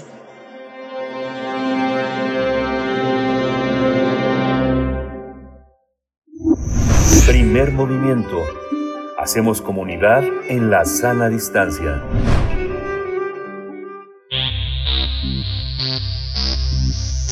De festivales, ferias y más. Recomendaciones culturales. El Teatro Bar El Vicio presenta su nuevo espectáculo familiar, Mi Robot Interior, historia que transcurre en el año 2021-2021, es decir, en pleno auge de los avances tecnológicos. En este espacio, el hombre bala busca la mejor computadora, el robot más avanzado y las aplicaciones más innovadoras para salvar a la humanidad de las enfermedades del mundo. Para lograr esta misión, el hombre bala tendrá que descifrar el algoritmo ideal para que toda la gente pueda vivir sana para siempre. Yuriev Nieves, además de ser uno de los músicos escénicos más reconocidos aquí en la Ciudad de México, es autor, director y actor en esta obra que se presenta en compañía de Andrea Cosete en el Teatro Bar El Vicio y que está bajo la producción de Sandy Pascual. Si últimamente sientes que tienes pérdida de la memoria o no encuentras tu memoria, es hora de que ajustes tu robot interior, así que no te pierdas la oportunidad de acompañar al hombre bala en esta aventura de viajes en el tiempo y recorridos interiores. La cita es este domingo 21 de noviembre a las 12 horas. Vamos a conversar de esta aventura cabaretera de Ruyev Nieves y hoy nos acompaña en esta, en, esta, en esta edición de Primer Movimiento. Él es productor musical de artes escénicas, autor, director y actor de la obra Mi Robot Interior. Bienvenido, Yuriev. Hola, muy buenos días. Muchas gracias por la invitación, por el espacio. Gracias, Yuriev Nieves. Eh, bienvenido. Pues cuéntanos, cuéntanos de, de esta obra, del argumento de la misma y también pues de los alcances. Hay muchos eh, coqueteos o muchas referencias también pues con la ciencia ficción, eh, con esta eh, cuestión pues de, de la vida eterna, de la eterna juventud. En fin, cuéntanos un poco del argumento. Bueno, pues todo tiene que ver un poco con lo que hemos aprendido, creo que todas las personas en esta experiencia inolvidable que es la pandemia, que nos dio un encontronazo con la tecnología, con los devices, con las pantallas táctiles, las videollamadas, eh, que tuvimos que subirle al aprendizaje tecnológico, pero también tuvimos que hacer una revisión sobre nuestra salud eh, física, nuestra salud emocional, nuestra salud eh, mental y tuvimos que eh, tener una mejor alimentación, buscar una mejor calidad de vida. Entonces hacemos una especie de, de unimos estos dos temas para hablar sobre los robots que nos rodean, todos los robots que tienen que ver con las redes sociales, nuestras computadoras, nuestros teléfonos y nuestro robot interior que es nuestro el, el, el cuerpo humano que pues para mí es el robot con más alta tecnología que hay en, en el mundo. Y entonces, pues ese robot hay que cuidarlo, hay que alimentarlo bien, hay que cuidar mucho las emociones, pues para poder llegar a tener una mejor calidad de vida y pues vivir mucho mejor y cuidarnos mucho de las enfermedades, ¿no? Esta visión del robot eh, es una es una vieja ilusión, una vieja fantasía. ¿Cómo llega hasta nuestro presente? Esta idea de lo robotizado, de lo automatizado, sigue siendo la misma que nos ha acompañado, eh, que nos acompañó en el siglo XX, Yuriev? Pues yo creo que sí, digo, cada vez eh, hay más eh, tecnología en el mundo, ya vemos que hay robots que ya se pueden café, ya vemos robots humanoides que ya tienen inteligencia artificial, que pueden, que tienen un algoritmo que copia o trata de imitar a los seres humanos y que lo, lo único que les ha costado mucho trabajo es imitar a las emociones. Hay entrevistas con robots que te dicen, a mí me gustaría sentir la tristeza, pero yo no puedo generar la tristeza. Entonces, pues esta idea vieja de, de, de, que nuestro cuerpo es un robot, eh, hay que llevarla a la potencia, porque yo creo que no ha habido tecnología tan avanzada para copiar completamente a los seres humanos o al cuerpo humano y, y al cuerpo eh, de todos los animales cada animal tiene una tecnología distinta y es y vale muchísimo la pena echarse un clavado a qué hay en el robot interior de todos los seres vivos de este planeta. En el escenario te acompaña Andrea Coset, eh, pero tú escribes, diriges y actúas también, mi robot interior. Háblanos de la parte escritural, de la parte dramatúrgica de esta, de esta propuesta, Judith. Sí, pues esta compañía que tengo desde hace 10 años nos hemos enfocado mucho en hablar eh, sobre los derechos de niños y niñas, eh, sobre el núcleo familiar y sobre todo sobre la tecnología. En, tenemos, tengo varios espectáculos donde hablamos de la tecnología porque también se ha satanizado mucho a la tecnología, a las pantallas táctiles, a las redes sociales eh, si bien hay muchas cosas que no deben de consumir niños y niñas, hay otras que aportan eh, y suman pedagógicamente, lúdicamente, recreativamente, científicamente a la educación de los niños y niñas. Hay mucho contenido, ya no es el mismo contenido que nosotros consumíamos en los años 80 con la televisión, que había muy poco contenido, y ahora hay contenido de mucha calidad. Eh, entonces, pues también tratamos de tener, de promover un libre acceso a la tecnología para las niñas, sobre todo porque es un lenguaje tecnológico al que se van a enfrentar cuando sean adultos, ¿no? En, en unos 20 años ya todo va a ocurrir con pantallas táctiles y con incluso con botones de holograma, ¿no? Entonces, pues de eso esta compañía, de, de lo que tiene que ver con las relaciones familiares, con una crianza sana, con una crianza amorosa, integral, y pues de la tecnología que nos gusta mucho los robots. Eh, hacemos música electrónica para niños y niñas y bueno, pues esperamos que venga toda la familia porque además papás y mamás también se la pasan muy bien, abuelitos, tías, se la pasan muy bien todo el mundo, entonces es un espectáculo para toda la familia.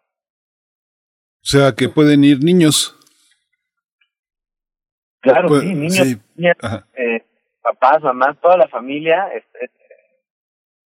en ese sentido, Yuriev, cuando están presentándose en, en, un cabaret, la gente sabe que es un cabaret y que las reinas chulas están en un ámbito en el que pues hay que entender eh, muchos elementos para poder reírse. Es un humor, es un humor exigente. Eh, ¿Cómo eh, es posible pensar en una infancia que vaya amando el género, que se acostumbre a ese humor, que se acostumbre a agarrar el doble, triple, cuádruple sentido de las cosas?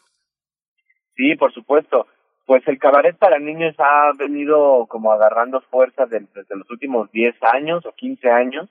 Habemos varias compañías que hacemos este cabaret para niños que tratamos de eh, tener un humor eh, inteligente y despertar en el público infantil ese sentido crítico, ¿no? Esa capacidad de crítica, de cuestionar las cosas que están a su alrededor.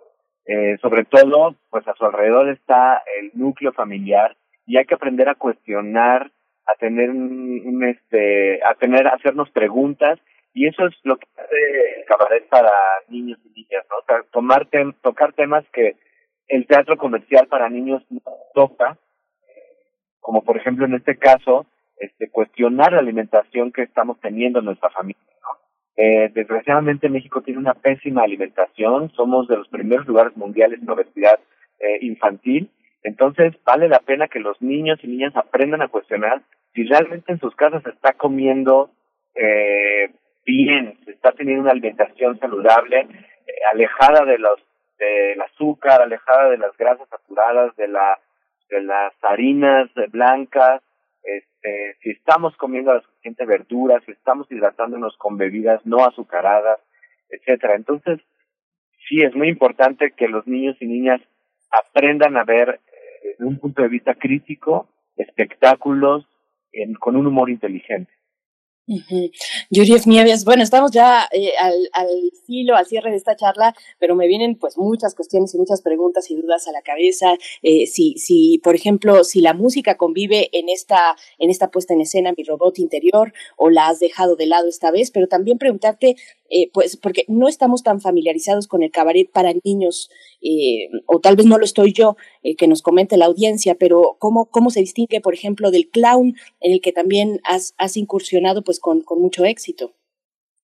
Sí, pues eh, ya se trata de una interdisciplina una multidisciplina. Eh, esta compañía basa sus eh, espectáculos en técnicas de humor como el clown, la improvisación, el cabaret. O sea, el cabaret no solamente es ese espectáculo eh, nocturno donde se maneja la sexualidad, el cuerpo, la crítica política, sino también es un es un espacio de humor, es un espacio de libertad donde todos los entes escénicos que, que, que hacemos cabaret nos sentimos libres de hablar de los temas que queramos, ¿no?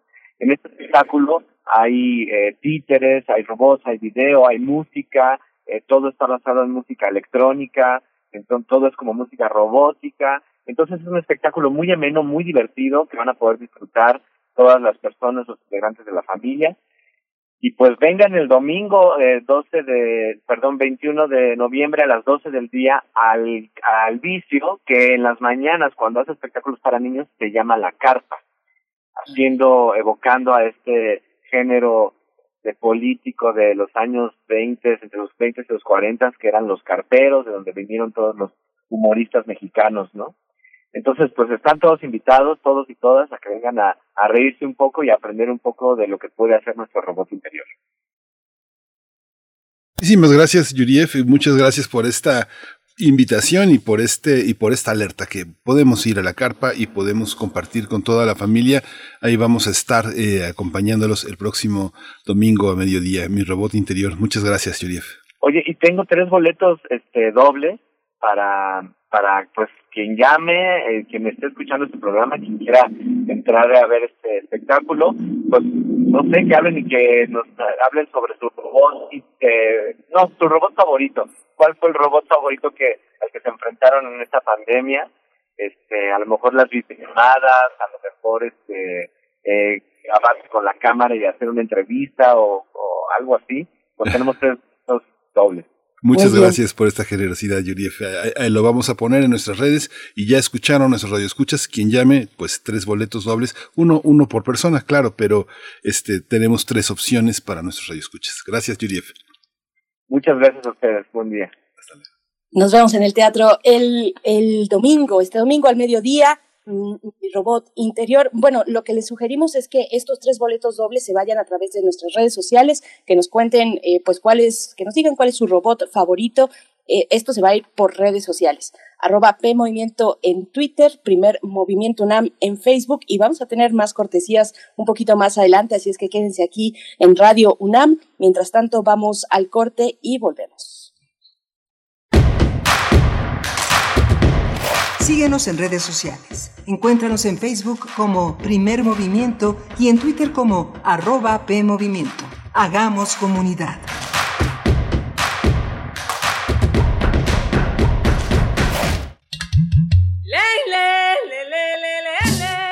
Cada lugar habitado por seres humanos tiene historia y cultura. La música emerge de la tierra como un tipo de planta según el clima. Se alimenta de costumbres, ritos, instrumentos, sensaciones y pensamientos. ¿Quieres escuchar los sonidos de la Tierra? Iniciemos el camino sin brújula. Todos los domingos a las 18 horas por Radio UNAM. Conoce al mundo por su música. Radio UNAM. Experiencia sonora.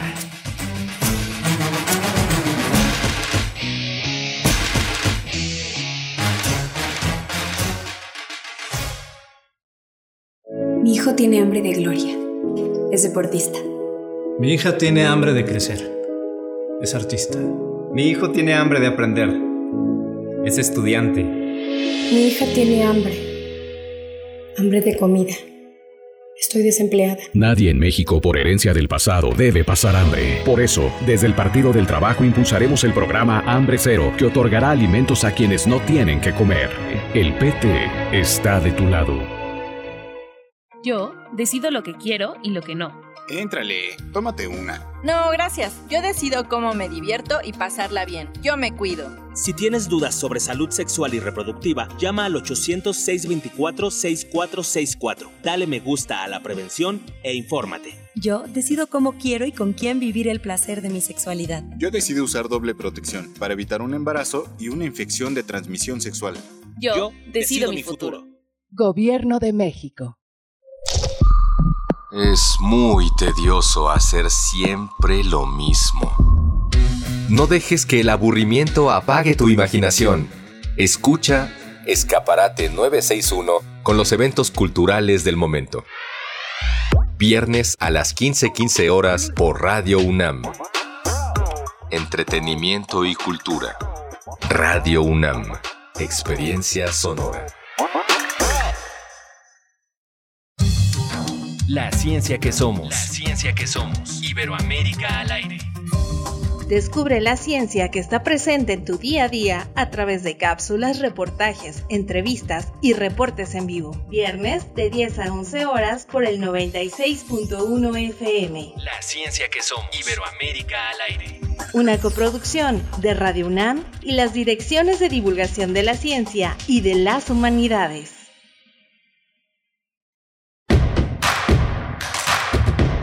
Encuentra la música de primer movimiento día a día en el Spotify de Radio UNAM y agréganos a tus favoritos.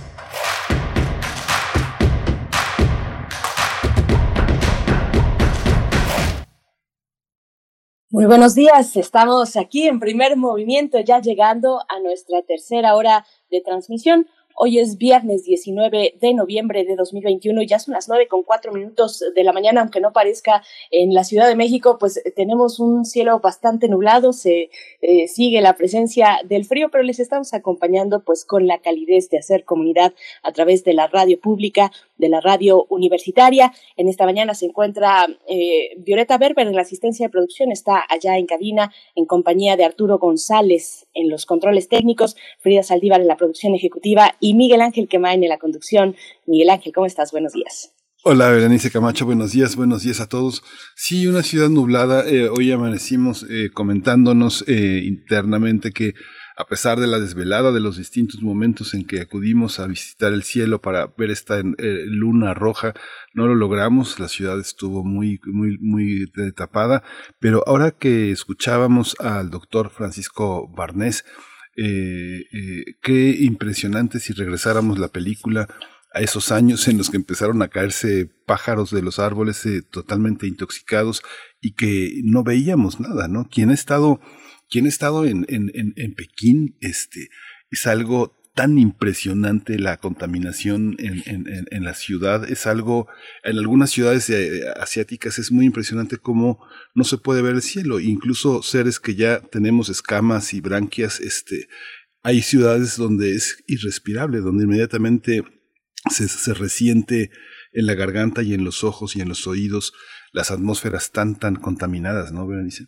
Pues sí, sí, esta, eh, pues esta referencia que nos volvió a la memoria, nos volvió a aquel momento bueno, yo era muy pequeña, la verdad, pero, pero sí que lo recuerdo cuando no podía salir a hacer honores a la bandera, por ejemplo, en la primaria, ¿no? Cuando todas las actividades al aire libre pues se detenían constantemente, sobre todo en ciertas temporadas del año donde cuando llegaba el frío, pues en estas temporadas, en otoño precisamente, y pues eh, sí, sí hemos tenido, sí que hemos tenido hace dos años, recuerdas, pues una contingencia ambiental bastante importante en, en la Ciudad de México, pero bueno, sí, sí se ha ido diluyendo, digamos, esos capítulos cada vez son menos frecuentes y ahí está pues el, el, impacto de una investigación, de un trabajo, de una vida dedicada a la ciencia como la del doctor Mario Molina, que hoy tendrá su homenaje a las, a las seis de la tarde desde el Colegio Nacional. Va a estar muy interesante, así es que ustedes lo pueden disfrutar pues a través de eh, las, eh, el canal de YouTube y las redes sociales, acérquense a las redes sociales del Colegio Nacional.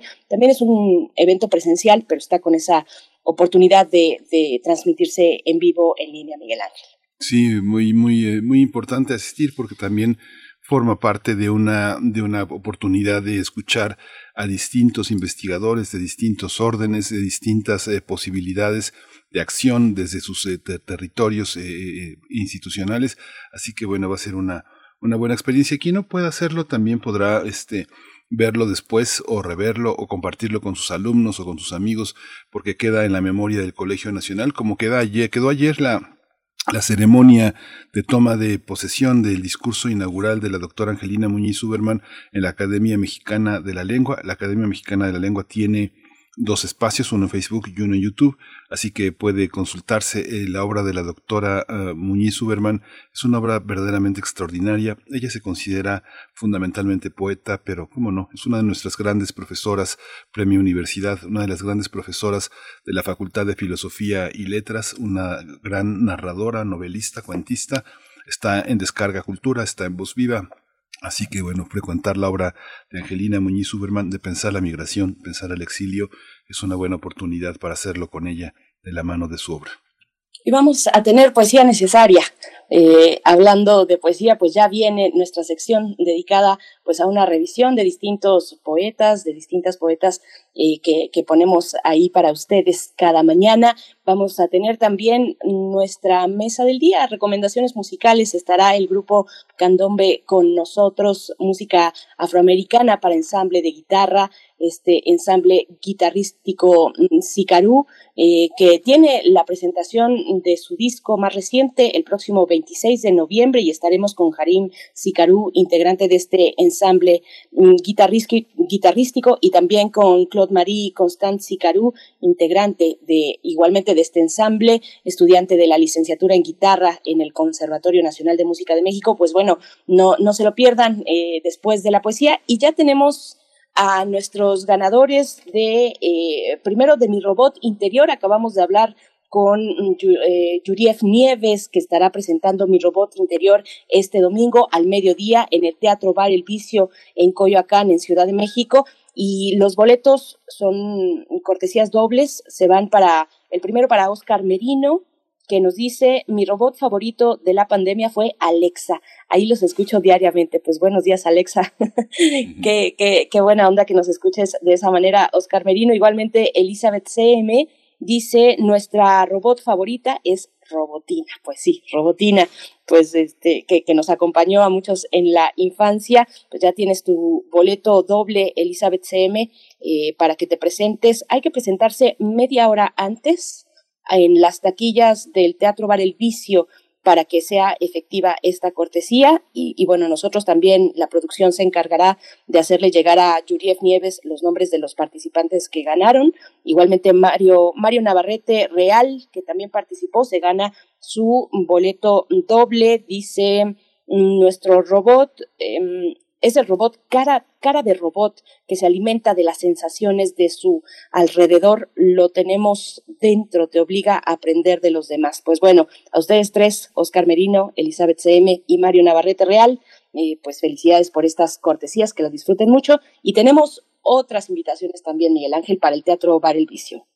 Sí, para el Teatro Bar El Vicio, eh, ay, no, las tengo. Yo las este, tengo por acá. Ah, ok porque, bueno, a, quienes nos gusta el cabaret, eh, está este show, este show híbrido de las Reinas Chulas, eh, el día de mañana, sábado 20 de noviembre, a las 7 de la tarde, de la tarde-noche.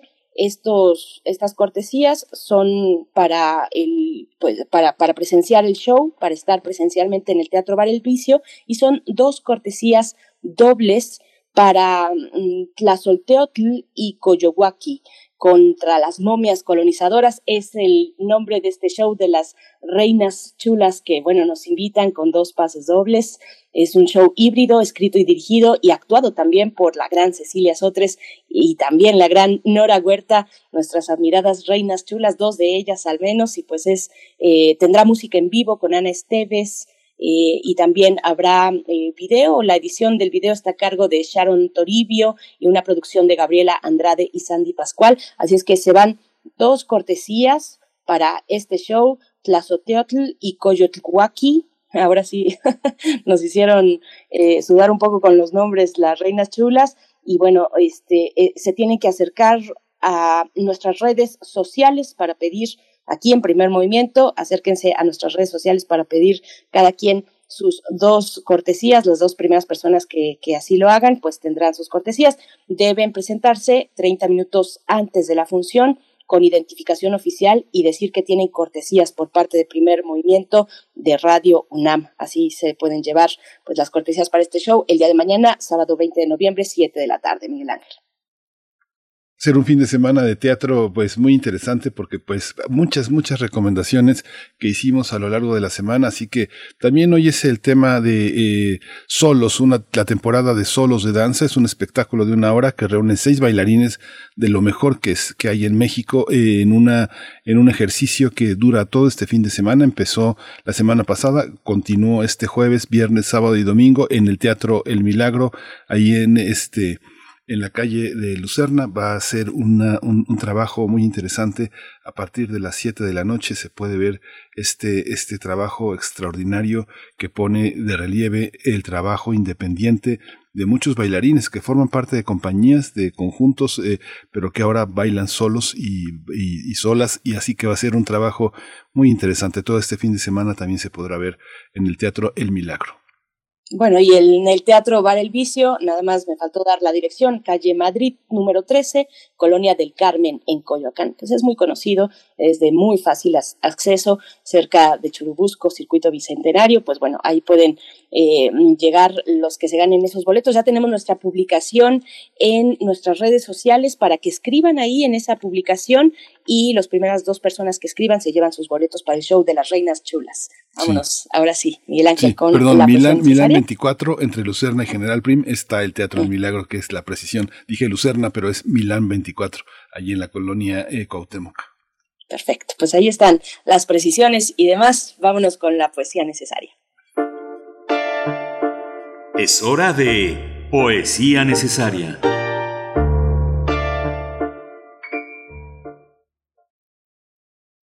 esta mañana ya tenemos la poesía. Jaime, Jaime Sainz, un escritor considerado de culto, de los más grandes que ha dado la paz en Bolivia, donde vivió toda su vida y, mostró también en sus letras, eh, desde la oscuridad, desde la metafísica, eh, mostró esta ciudad de La Paz, alimentado también eh, en esta eh, pues en este interés sobre la metafísica alimentado por las lecturas de filosofía alemana que recogió durante su estancia en ese país en los años 30.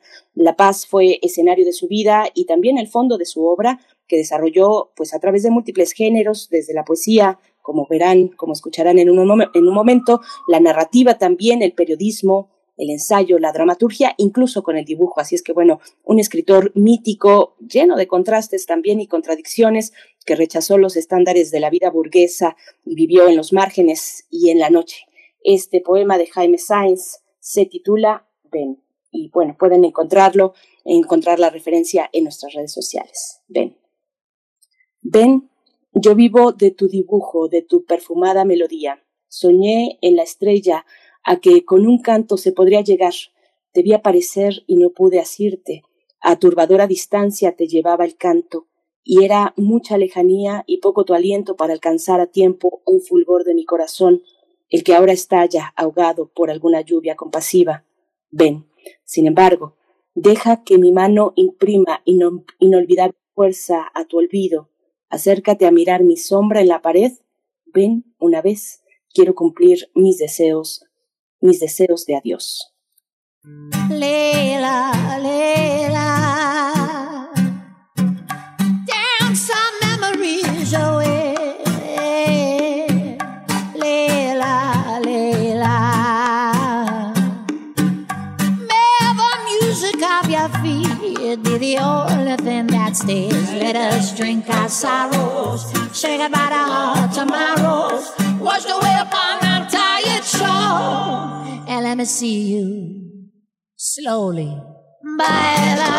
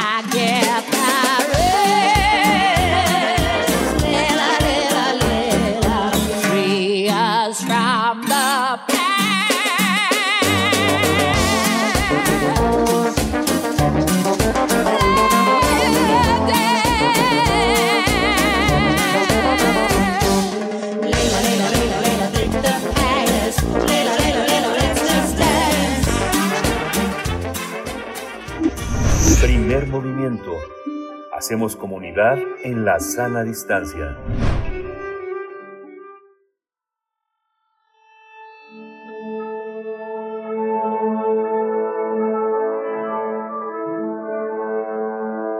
Afina tus oídos. Aquí te presentamos una recomendación musical.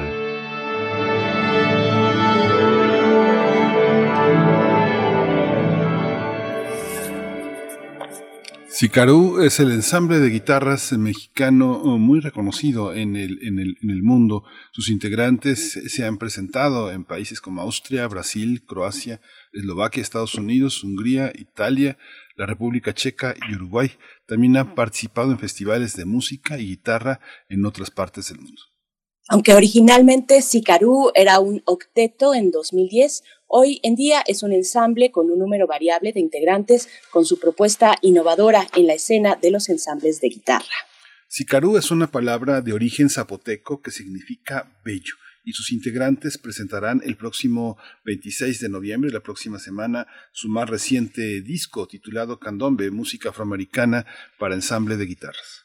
Y vamos a charlar esta mañana sobre la propuesta musical de esta agrupación y la presentación de su disco Candombe. Nos acompañan ya sus integrantes. Yo presento por mi parte a Harim Sicarú, integrante del ensamble guitarrístico Sicarú, es egresado de la carrera de, de, instrumentista de la Facultad de Música en la UNAM y es exponente de música tradicional mexicana, tocando la jarana, la guitarra de, eh, de son y zapateado. Harim Sicarú, bienvenido a Primer Movimiento. Buenos días.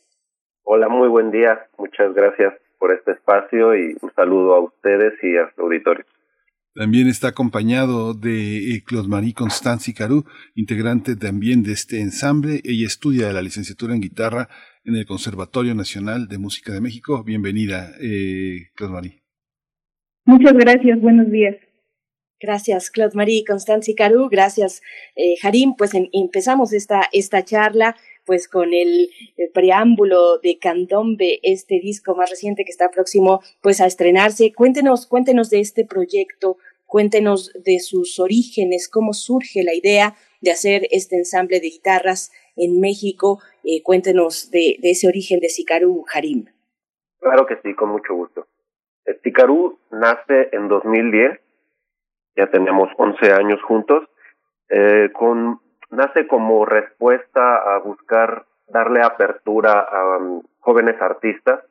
Nosotros, eh, el ensamble Sicarú ve eh, sus inicios acunado por la Facultad de Música de la UNAM y ahí es como busca la manera de darle apertura a estos jóvenes músicos que muchas veces no tienen facilidad y apertura en un mundo tan competitivo como lo es la música de concierto para guitarra.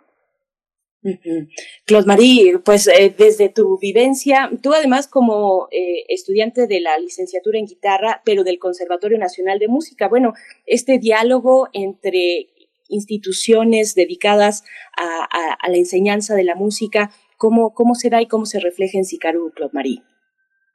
Bueno, para nosotros en Sicarú es muy importante crear comunidad. Entonces, eh, pienso que independientemente de la institución en la que uno estudie, eh, uno siempre está buscando eh, crear comunidad y, crear equidad. Y esas han sido siempre las banderas que ha aportado Sicarú. Hay una, inevitablemente, eh, ahora que recorro el sitio de sicaruguitar.com, donde podemos ver lo que la compañía ha hecho, este, digo, no es que me disguste, ¿verdad? Pero puros hombres, hay muchos, muchos hombres. Y cuando uno ve el mundo de la guitarra, hay pocas mujeres, ¿no? Hay una, hay una parte que el instrumento exige una, una gran fortaleza, incluso cuando uno piensa en ámbitos muy populares, eh, por ejemplo, el sur de España, eh, entre los gitanos, uno no ve, uno no ve este, las mujeres leen las manos y los hombres tocan la guitarra. Es algo, ¿cómo se da eso? Cuéntanos, eh, Claude Marie Constant, eh, ¿es un mundo de hombres el de la guitarra? Bueno, en general, en la música es cierto que eh, se ha hay una predominancia poquito de los hombres, pero en Sicarú siempre hemos buscado eh, equidad y actualmente eh, ya no somos eh, un octeto, ahora somos un ensamble y eh, se está buscando que se integren más mujeres. De hecho, acaban de integrarse dos compañeras, una este, también del conservatorio, eh, que no participaron en la grabación del disco, pero eh, que ya se están integrando con nosotros y la meta es que en 2022 presentemos el disco ya eh, con ellas. Eh, en la grabación del disco también participó otra chica, Nancy Moreno, que también estuvo grabando con nosotros y estuvo viviendo con nosotros este proceso de, de darle luz a, a Candombe al disco de Ticaru. Entonces, yo creo que eso es muy importante y qué bueno que se estén abriendo más espacios hoy en día para que las mujeres guitarristas y en sí las mujeres músicos podamos tener más visibilidad. Con ustedes en la presentación del disco va a estar Anastasia Sonaranda, que es una guitarrista de, de, un enorme prestigio y además una de las difusoras eh, importantes en nuestro país de la música latinoamericana. ¿Cómo se da este diálogo, eh, eh Harim, de, con, con, otros músicos, con otras guitarras y cómo este nuevo disco Candombe eh, es, es, un, es un hito en este momento para ustedes? ¿Qué es Candombe y cómo se da este diálogo con otras guitarras? Sí, el, el vínculo con Anastasia pues es muy afortunado, nosotros estamos muy agradecidos de que ella nos acompañe en este proceso porque es una autoridad en, en el mundo de la música popular, en el mundo de la investigación y en el mundo de la guitarra en México hoy en día. Y sí, este, definitivamente no había una persona más eh, ideal para, para que nos acompañara en este proceso. Y bueno, Candombe nace como igual igual que lo que estaban mencionando con Claude Marie, también por la necesidad de visibilizar algo que en el mundo de la, de la música de concierto para guitarra nunca se visibiliza, que son eh, la música afrodescendiente y, por ejemplo, todo, toda esta cultura de la música popular eh, nunca es bien vista en el mundo de la música clásica y siempre se ve como la música popular como lo guapachoso, como la fiesta y se pone como en un ambiente de exótico. Y nosotros quisimos abordar eh, por primera vez un material discográfico que tuviera como eje temático el elemento afro y, y que no fuera precisamente algo que nada más tuviera que ver con la fiesta, porque muchas de las piezas que se comisionaron para los compositores eh, son piezas que más que una festividad, que sí las hay, eh, son eh, por ejemplo, un ritual, un ritual mortuorio en, algún caso. Entonces es música de una profundidad eh, filosófica muy fuerte, ¿no? Y que justo eso es lo que queremos mostrar con, con este disco Candombe, eh, justo esa parte que nunca se muestra que es el elemento afro y esa parte que nunca se muestra del elemento afro, que es esta profundidad filosófica y de cosmovisión que se tiene y que nosotros estamos orgullosos de que sea nuestra tercera raíz y, que en mayor o menor medida está, está presente socioculturalmente eh, esa tercera raíz en nosotros. En el caso de Marie, ella sí es afrodescendiente, ella eh, eh, es de ascendencia haitiana, ella les podrá también este, contar más cosas acerca, por, por ejemplo, de las piezas que tenemos en el disco. Tenemos un par de piezas de un compositor haitiano y justo queremos queríamos darle esa apertura no nada más a los latinoamericanos, sino a muchas veces esta parte que se deja detrás, ¿no? Que es todo lo, caribeño, toda esta parte de Surinam, Haití, países que no necesariamente hablan español, pero que eh, son parte de, lo que somos Latinoamérica, el Caribe y lo que nosotros llamamos música afroamericana, en, justo para también quitar ese estigma de, de que la música afroamericana se habla de música de, de afroestadounidenses, ¿no? Porque América es todo el continente y la música afroamericana, a final de cuentas, es esta música que tiene ese elemento afro tan marcado y que culturalmente ya se ha transformado a través del tiempo y la historia de cada pueblo. Pero justamente nos interesa visibilizar, sobre todo con este disco. Claude bueno, pues cuéntanos de, este, de esta cuestión tan importante que finalmente es la base de su, de su proyecto, cuáles fueron esas influencias iniciales en Sicarú y cómo ha ido avanzando esa recepción, eh, esa aceptación y, y también ese gusto por la música que entiendo en general puede llamarse como música vernácula, que también se encuentra en las instituciones de, educación musical, eh, pero también hay una apertura eh, en el diálogo en lo público, en lo político, con respecto a eh, la afrodescendencia, a las personas afromexicanas o, o también migrantes, pues finalmente afrodescendientes que se encuentran en nuestro país. Cuéntanos un poco cómo, cómo se ve esa evolución en las influencias de Sicaru. Bueno, eh, pues eh, como decía mi compañero Harim, el elemento afro es un elemento que rara vez eh, se ve eh, visibilizado, se ve proyectado en, este tipo de, proyectos musicales. Eh, y en general, eh, la, la presencia eh, de lo afro se ha tenido después de muchos años de lucha, por ejemplo, la comunidad afromexicana logró ser incluida en un censo en México. El último censo, por ejemplo, arrojó que más del 2% de la población se reconoció como afromexicana y seguramente es un porcentaje que irá incrementando conforme pasen los años, este, dada precisamente la diáspora de países como Haití y Honduras que han llegado a México pues de forma involuntaria, este, obligados a, a migrar y todas estas eh, migraciones y esta convivencia con, con las culturas afro, pues han hecho que se voltee un poquito más a ver también a esas comunidades y a ver esas culturas y a ver eh, esa música. Eh, también mencionaba Karim, bueno, yo personalmente tengo ascendencia haitiana, mi papá es haitiano, y yo escuché música de Haití desde que era yo muy chica. Entonces, para mí siempre ha sido un elemento muy presente dentro de, de mi cultura. Eh, como mencionaba también eh, Harim, pues hay dos piezas en el disco de un compositor haitiano llamado Amos Coulon, que Amos compuso dos merengues haitianos eh, para nosotros, para Sicarum, y yo tuve la fortuna de poder platicar con el, con el compositor y de hablar de algunos temas sobre las piezas y eh, de trabajar sobre unas traducciones que hicimos nosotros en el librillo, porque ese es uno también de los puntos muy interesantes del proyecto. El librillo está traducido eh, al inglés, eh, que es lo que se habla en Trinidad y Tobago, y al creol, que es el idioma oficial en Haití.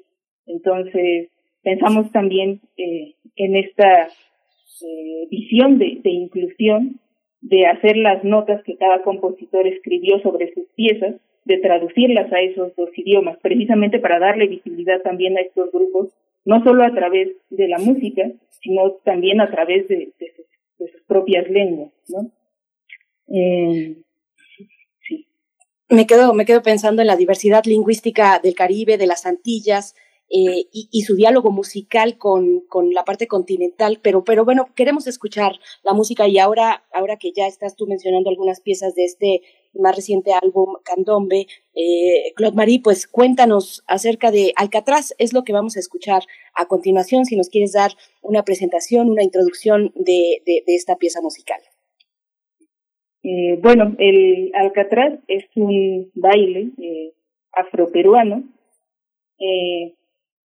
tiene como elementos dentro de, del festejo peruano eh, el cajón peruano, la campana, las guitarras, eh, y el baile consiste en, eh, hay eh, una persona que detiene un, un cucurucho de papel en la parte de atrás de la espalda, y el, y el otro bailarín lo que va a intentar es quemarlo con una vela, y entonces así se va dando, así se va dando el baile. Muy bien, pues vamos a escuchar entonces Alcatraz. Estamos con el ensamble Sicarú hablando pues de, este proyecto, de su más reciente disco. Vamos a escuchar y volvemos.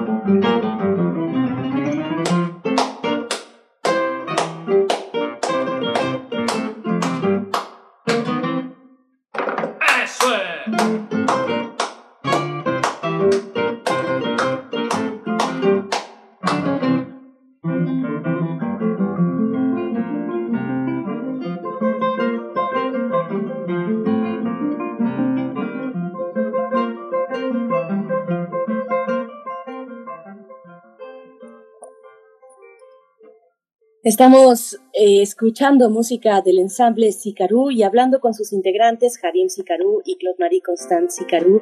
Y, bueno, algo que, denota en esta charla también es, el uso del lenguaje, una cualidad muy sonora, muy, eh, pues eh, tal vez muy cadenciosa del lenguaje en las palabras que ustedes utilizan en el mismo título del libro, del, del, disco, perdón, de esta más reciente producción, Candombe. por ahí mencionabas eh, Claude Marie, la palabra cucurucho, que por acá en la producción pues nos saltó con, con mucha gratitud escuchar esta sonoridad de las palabras.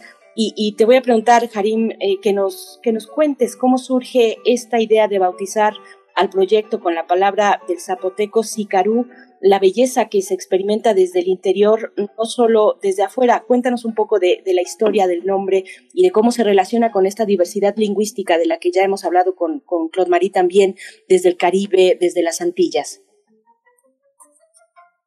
Claro que sí.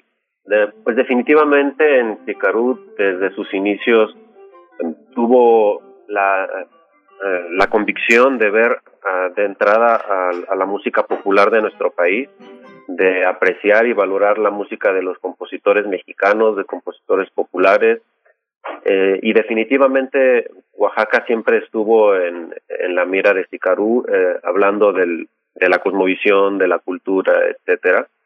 Y esta palabra en zapoteco, pues para nosotros significa bastante, porque como músicos, hablar de la belleza y lo estético, pues está a la orden del día y esta palabra que, engloba un, sentido mucho más profundo de lo que es simplemente lo estético visual, sino pues toda esta carga introspectiva que tenían nuestras culturas originarias que, que tenían una cosmovisión muy rica y un nivel filosófico muy muy potente eh, pues es, es se, concentra en esta palabra no eh, es una palabra que que engloba muchas cosas y que, es mucho más profunda de lo que nos podemos imaginar. Y así es la música. Entonces, pues era como una, eh, una sinergia entre estos dos conceptos que nos pareció perfecto nombrar así al ensamble. Esta posibilidad de, no sé, pensar en que Claude Marie Constant está en este, en este ensamble, es la posibilidad de introducir el murmullo también de otras lenguas, de colocar una palabra tan bella como sicarú, es, es la posibilidad también de otro diálogo hacia el interior del país.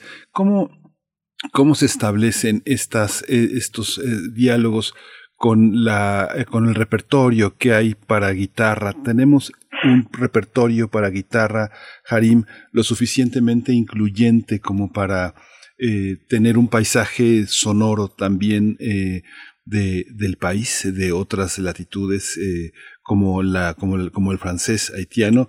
y si uno ve las reseñas en, la lengua francesa, no se habla francés en Haití, sino se habla haitiano, ¿no? Es algo, es algo que tenemos como muy presente. ¿Cómo es este diálogo, Harim, con las lenguas y la guitarra?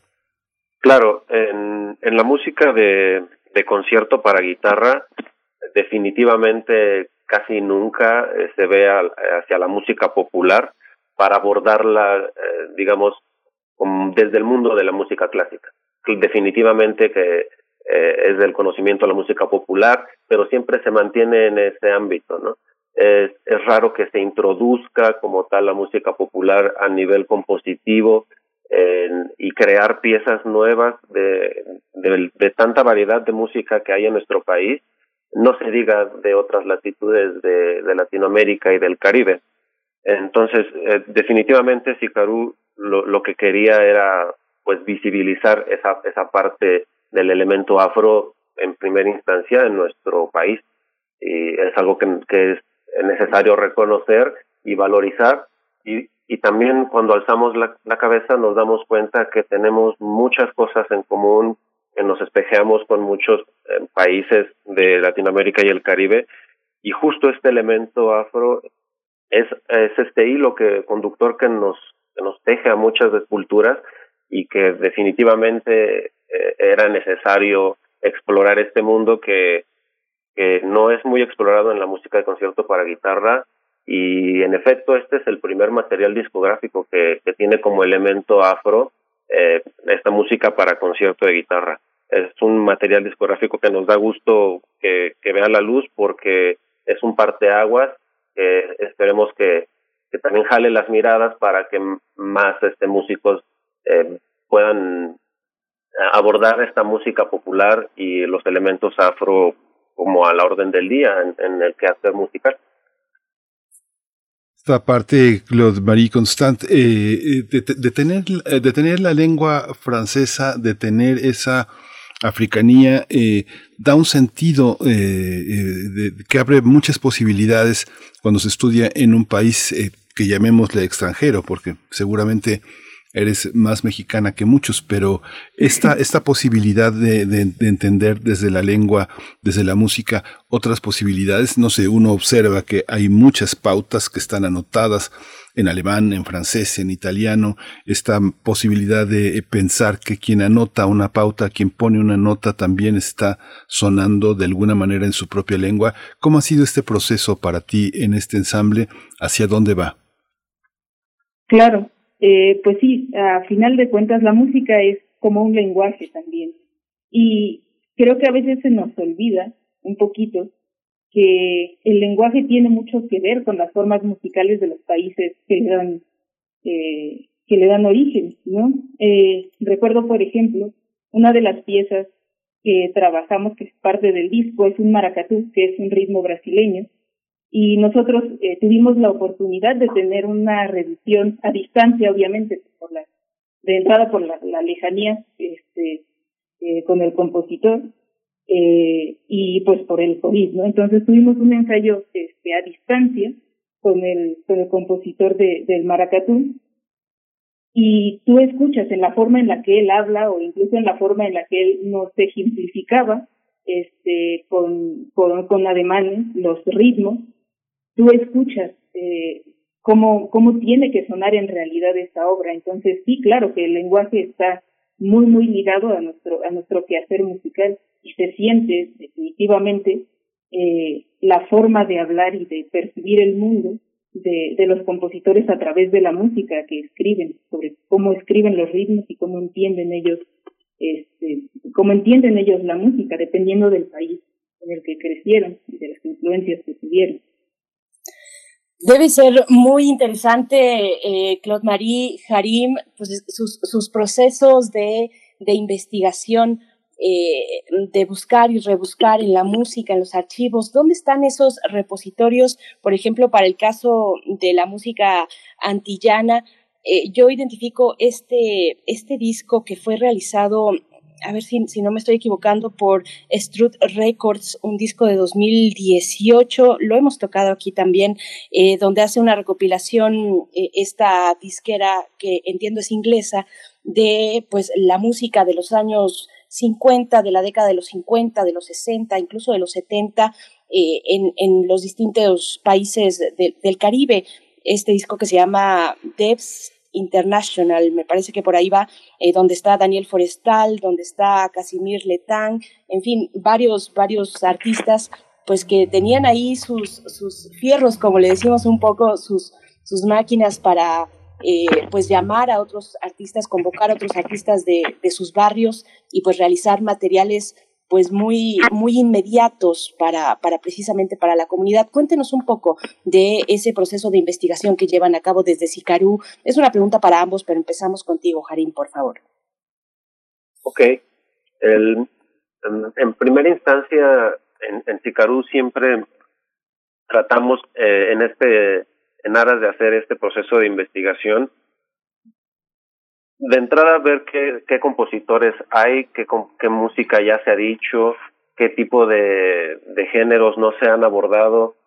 Entonces hay, hay como una exploración al, ámbito que queremos ver, ¿no? Entonces, de entrada el, ambiente musical como está, qué compositores han abordado, qué elementos, eh, también hay un, un, poco nos sumergimos en la parte literaria, de saber pues que las cosas que se han escrito acerca de, de lo que es Latinoamérica, como el caso de José Martí y la parte de nuestra América, eh, y también nos lleva a, a, la plástica, ¿no? En el caso de, de la pintura, que es el caso de, de este disco, que en la portada del disco hay una pintura súper potente de Figari que me gustaría que, que Claude Marie pudiera abordar un poco más a fondo esta parte eh, del, del elemento visual del disco y la parte de la pintura que nos eh, en la que nos sumergimos también como este proceso de investigación. Precisamente, pues sí, Claude Marie, pues cuéntanos de esta parte de la investigación y, y, de, y de lo visual en el disco. Sí, bueno, eh, como comentaba Harim, el, eh, la portada del disco es un elemento, es uno de los elementos muy fuertes que tenemos eh, en, en este proyecto. Eh, les comento que se había pensado inicialmente en eh, poner como portada eh, la pintura del trovador de Rufino Tamayo, eh, sin embargo, se descartó esta idea por diferentes razones. Una de las razones fue que en la pintura del trovador tenemos un personaje, un hombre, al frente tocando una guitarra y a dos mujeres atrás acompañándolo con unas maracas. Entonces, no era la idea que queríamos nosotros proyectar para el disco y tampoco es una idea este, que, que compartimos en, en Sicaru. Eh, como mencionamos al principio de, de la entrevista, Hikaru siempre ha buscado la equidad, tanto en sus integrantes como en, en la música que vamos a escuchar en el disco. Hay música de, de varias compositoras, como Clarisa Saz, eh, Paola Josefina, Andrea Rincón, y se iba a incluir una pieza de Claudia Montero, pero desgraciadamente falleció a principios de, de año y dejó la obra inconclusa. Entonces, esa es una de las razones por las que se descartó el trovador de Rufino Tamayo. La otra razón es que se descubrieron estas pinturas de Pedro Figari, eh, pintadas en 1921, hace exactamente 100 años, eh, tituladas Candombe, eh, que son parte de la, el, las pinturas que, que, hizo Figari, forman parte del, del librillo, eh, y eh, pues es la portada eh, principal de nuestro disco. Y eh, es esta idea de que al momento de hacer música, todos tenemos que estar en equidad. En las pinturas de Figari se observa el ritual del candombe y se ve tanto a los hombres como a las mujeres bailando y tocando exactamente al mismo nivel, con esta idea de que eh, todos, de que todo es una fiesta y de que todos participan de, de, de la fiesta y de la música en, en, igualdad de oportunidades. Y esa es precisamente la bandera que llevamos nosotros en Sicaru. Pues vamos a escuchar un poco más de música y ya regresaremos para despedir esta charla, para los últimos comentarios, pero lo que vamos a escuchar a continuación se titula Paisaje cubano con rumba. No sé quién de los dos, Claude Marie, Harim, quiera presentar, hablarnos un poquito de esta pieza. Bueno, eh, si gustan puedo comentar al respecto. Sí. Eh, esta pieza es del maestro Leo Brower, es una... Eh, un, personaje en el mundo de la guitarra y, que ha marcado un antes y un después en la historia de la guitarra. Y, y esta pieza es, es una pieza que ya, ya estaba escrita, que ya ha sido muy abordada por muchos ensambles, ya ha sido grabada. Sin embargo, eh, intentamos nosotros abordarla justo desde este elemento afro como eje central. Y es interesante porque esta rumba que normalmente nosotros lo podemos asociar o, se ve asociado con algo más festivo o algún baile sensual o exótico, el, mis, el mismo maestro Brauer nos dice que no es así, que la rumba es del, eh, quizá de lo, de lo que queda más cercano a los rituales africanos en, en la parte de, Cuba, ¿no? Entonces es, es muy interesante que él mismo nos dice en su pieza justo uno piensa en rumba y, y, esperaría escuchar un ritmo sensual y ves que la composición es muy introspectiva, muy constructivista y, que se vuelve realmente un rito, ¿no? La rumba es un rito y una celebración particular que no es una fiesta. Bien, pues vamos a escuchar entonces Paisaje Cubano con Rumba, el ensamble Sicaru aquí en primer movimiento.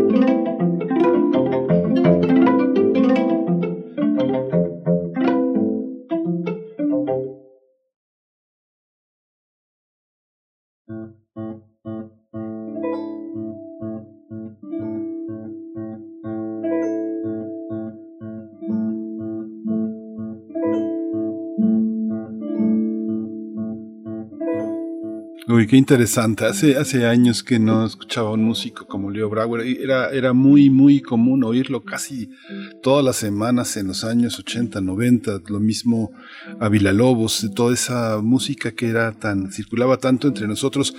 Quiero hacerles una última pregunta porque ya queda muy poco tiempo, pero en la prehistoria del siglo XX tuve una, oportunidad de entrevistar a, a Paco de Lucía y, hay una pregunta también que es para ustedes, fue para él, ¿guitarra sucia o guitarra limpia? ¿Qué significa la ejecución llena, llena de arrastres, eh, de deslices, eh, de tropiezos de los dedos que son parte de la musicalidad, que es algo que lo separó y al mismo de Andalucía y al mismo tiempo lo hizo un músico tan tan relevante. ¿Qué pasa con la ejecución cuando uno va a la escuela, aprende a hacer hacer las cosas bien, entre comillas, bien? ¿Y qué pasa con este ruido que tiene la guitarra, con esa sonoridad que, que, pasa con los trastes y con la misma caja? Empezamos contigo, Marie Constant. Eh, sí, bueno, hay cuestiones que son eh, pues propias del instrumento, esto que mencionas de, de los trastes y el arrastre, hay sonoridades que pues, forman parte de la naturaleza de la construcción de la guitarra. Eh, esto de hablar de sonido bien o sonido malo, sonido sucio, ¿no? Eh, yo creo que más que eh, ponerle como esos términos, eh, porque lo que pasa es que hay un trasfondo de decir que, bueno, que el músico popular toca sucio, Y el músico académico es el único que tiene la técnica así muy depurada y entonces toca muy limpio. Y yo creo que no es así. Eh, creo que hay cosas que los músicos académicos, muchas cosas que los músicos académicos eh, podemos aprenderle a los músicos populares. Y eh, uno ya estudiando en la academia puede tener la, la libertad de tomar también de esas herramientas para su propio quehacer musical. Entonces, yo creo que es muy interesante tener ambos elementos, ¿no? Tener una buena técnica, una técnica, digámoslo así, depurada de, de, de, academia, que te permita llevar algunos de los elementos de la música popular eh, con tu técnica y con tus habilidades a otro nivel e incorporarlas en tu quehacer musical y en el repertorio que interpretes. La pregunta es para ti, Harim, ¿qué piensas de este? ¿Cómo es la propia experiencia y esta decisión de que suene también el, objeto, no solo la pauta de las notas, sino el objeto mismo? Pues definitivamente creo que la técnica más sólida es la que te permite tocar cualquier tipo de música, acercarte a cualquier género de música que se toque con guitarra y poder explorar todas las posibilidades en, su mayoría. Hay muchas técnicas de música popular que ni siquiera son tomadas en la música clásica y que son un mundo, un abanico de posibilidades para explorar la guitarra y que definitivamente en, en lo personal siempre he estado muy cercano a la música popular, a la música jarocha y creo que es del, depende de la naturaleza de la música desde cómo nació, quién la escribió o en qué contexto nació, que es necesario tocar de una u otra manera o hacer una combinación de ambas, porque a final de cuentas lo que eh, creo que es más importante es apegarse eh, a un estilo y, y tratar de mostrar un abanico más rico de posibilidades y no cerrarnos como en el canon del, de la academia, ¿no?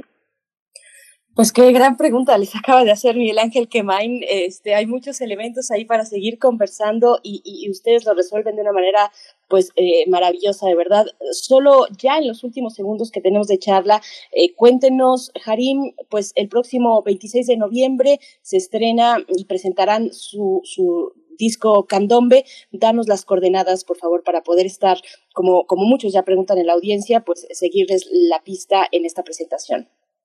Claro que sí.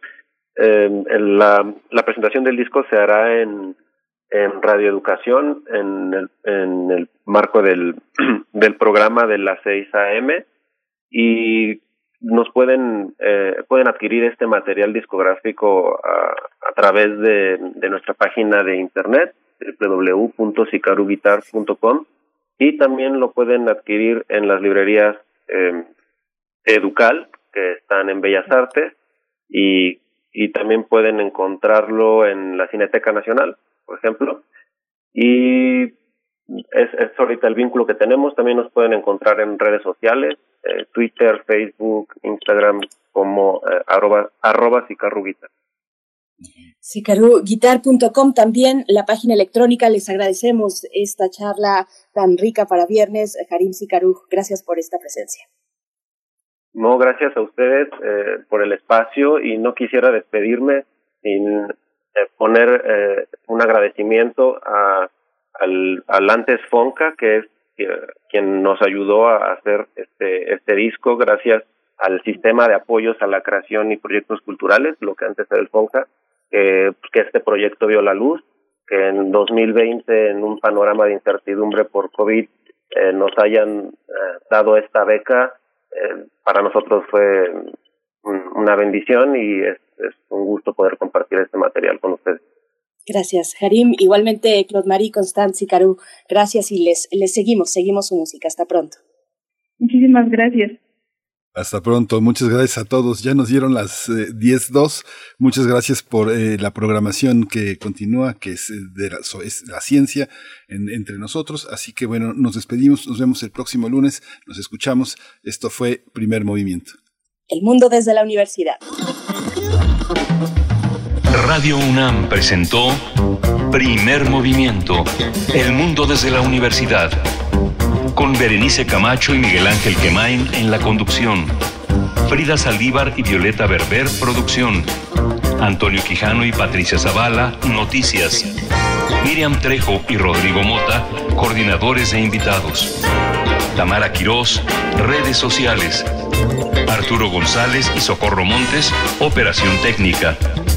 Servicio Social, Lisette Pérez e Iván Chavarría. Locución, Tessa Uribe y Juan Stack. Quédate en sintonía con Radio UNAM. Experiencia sonora.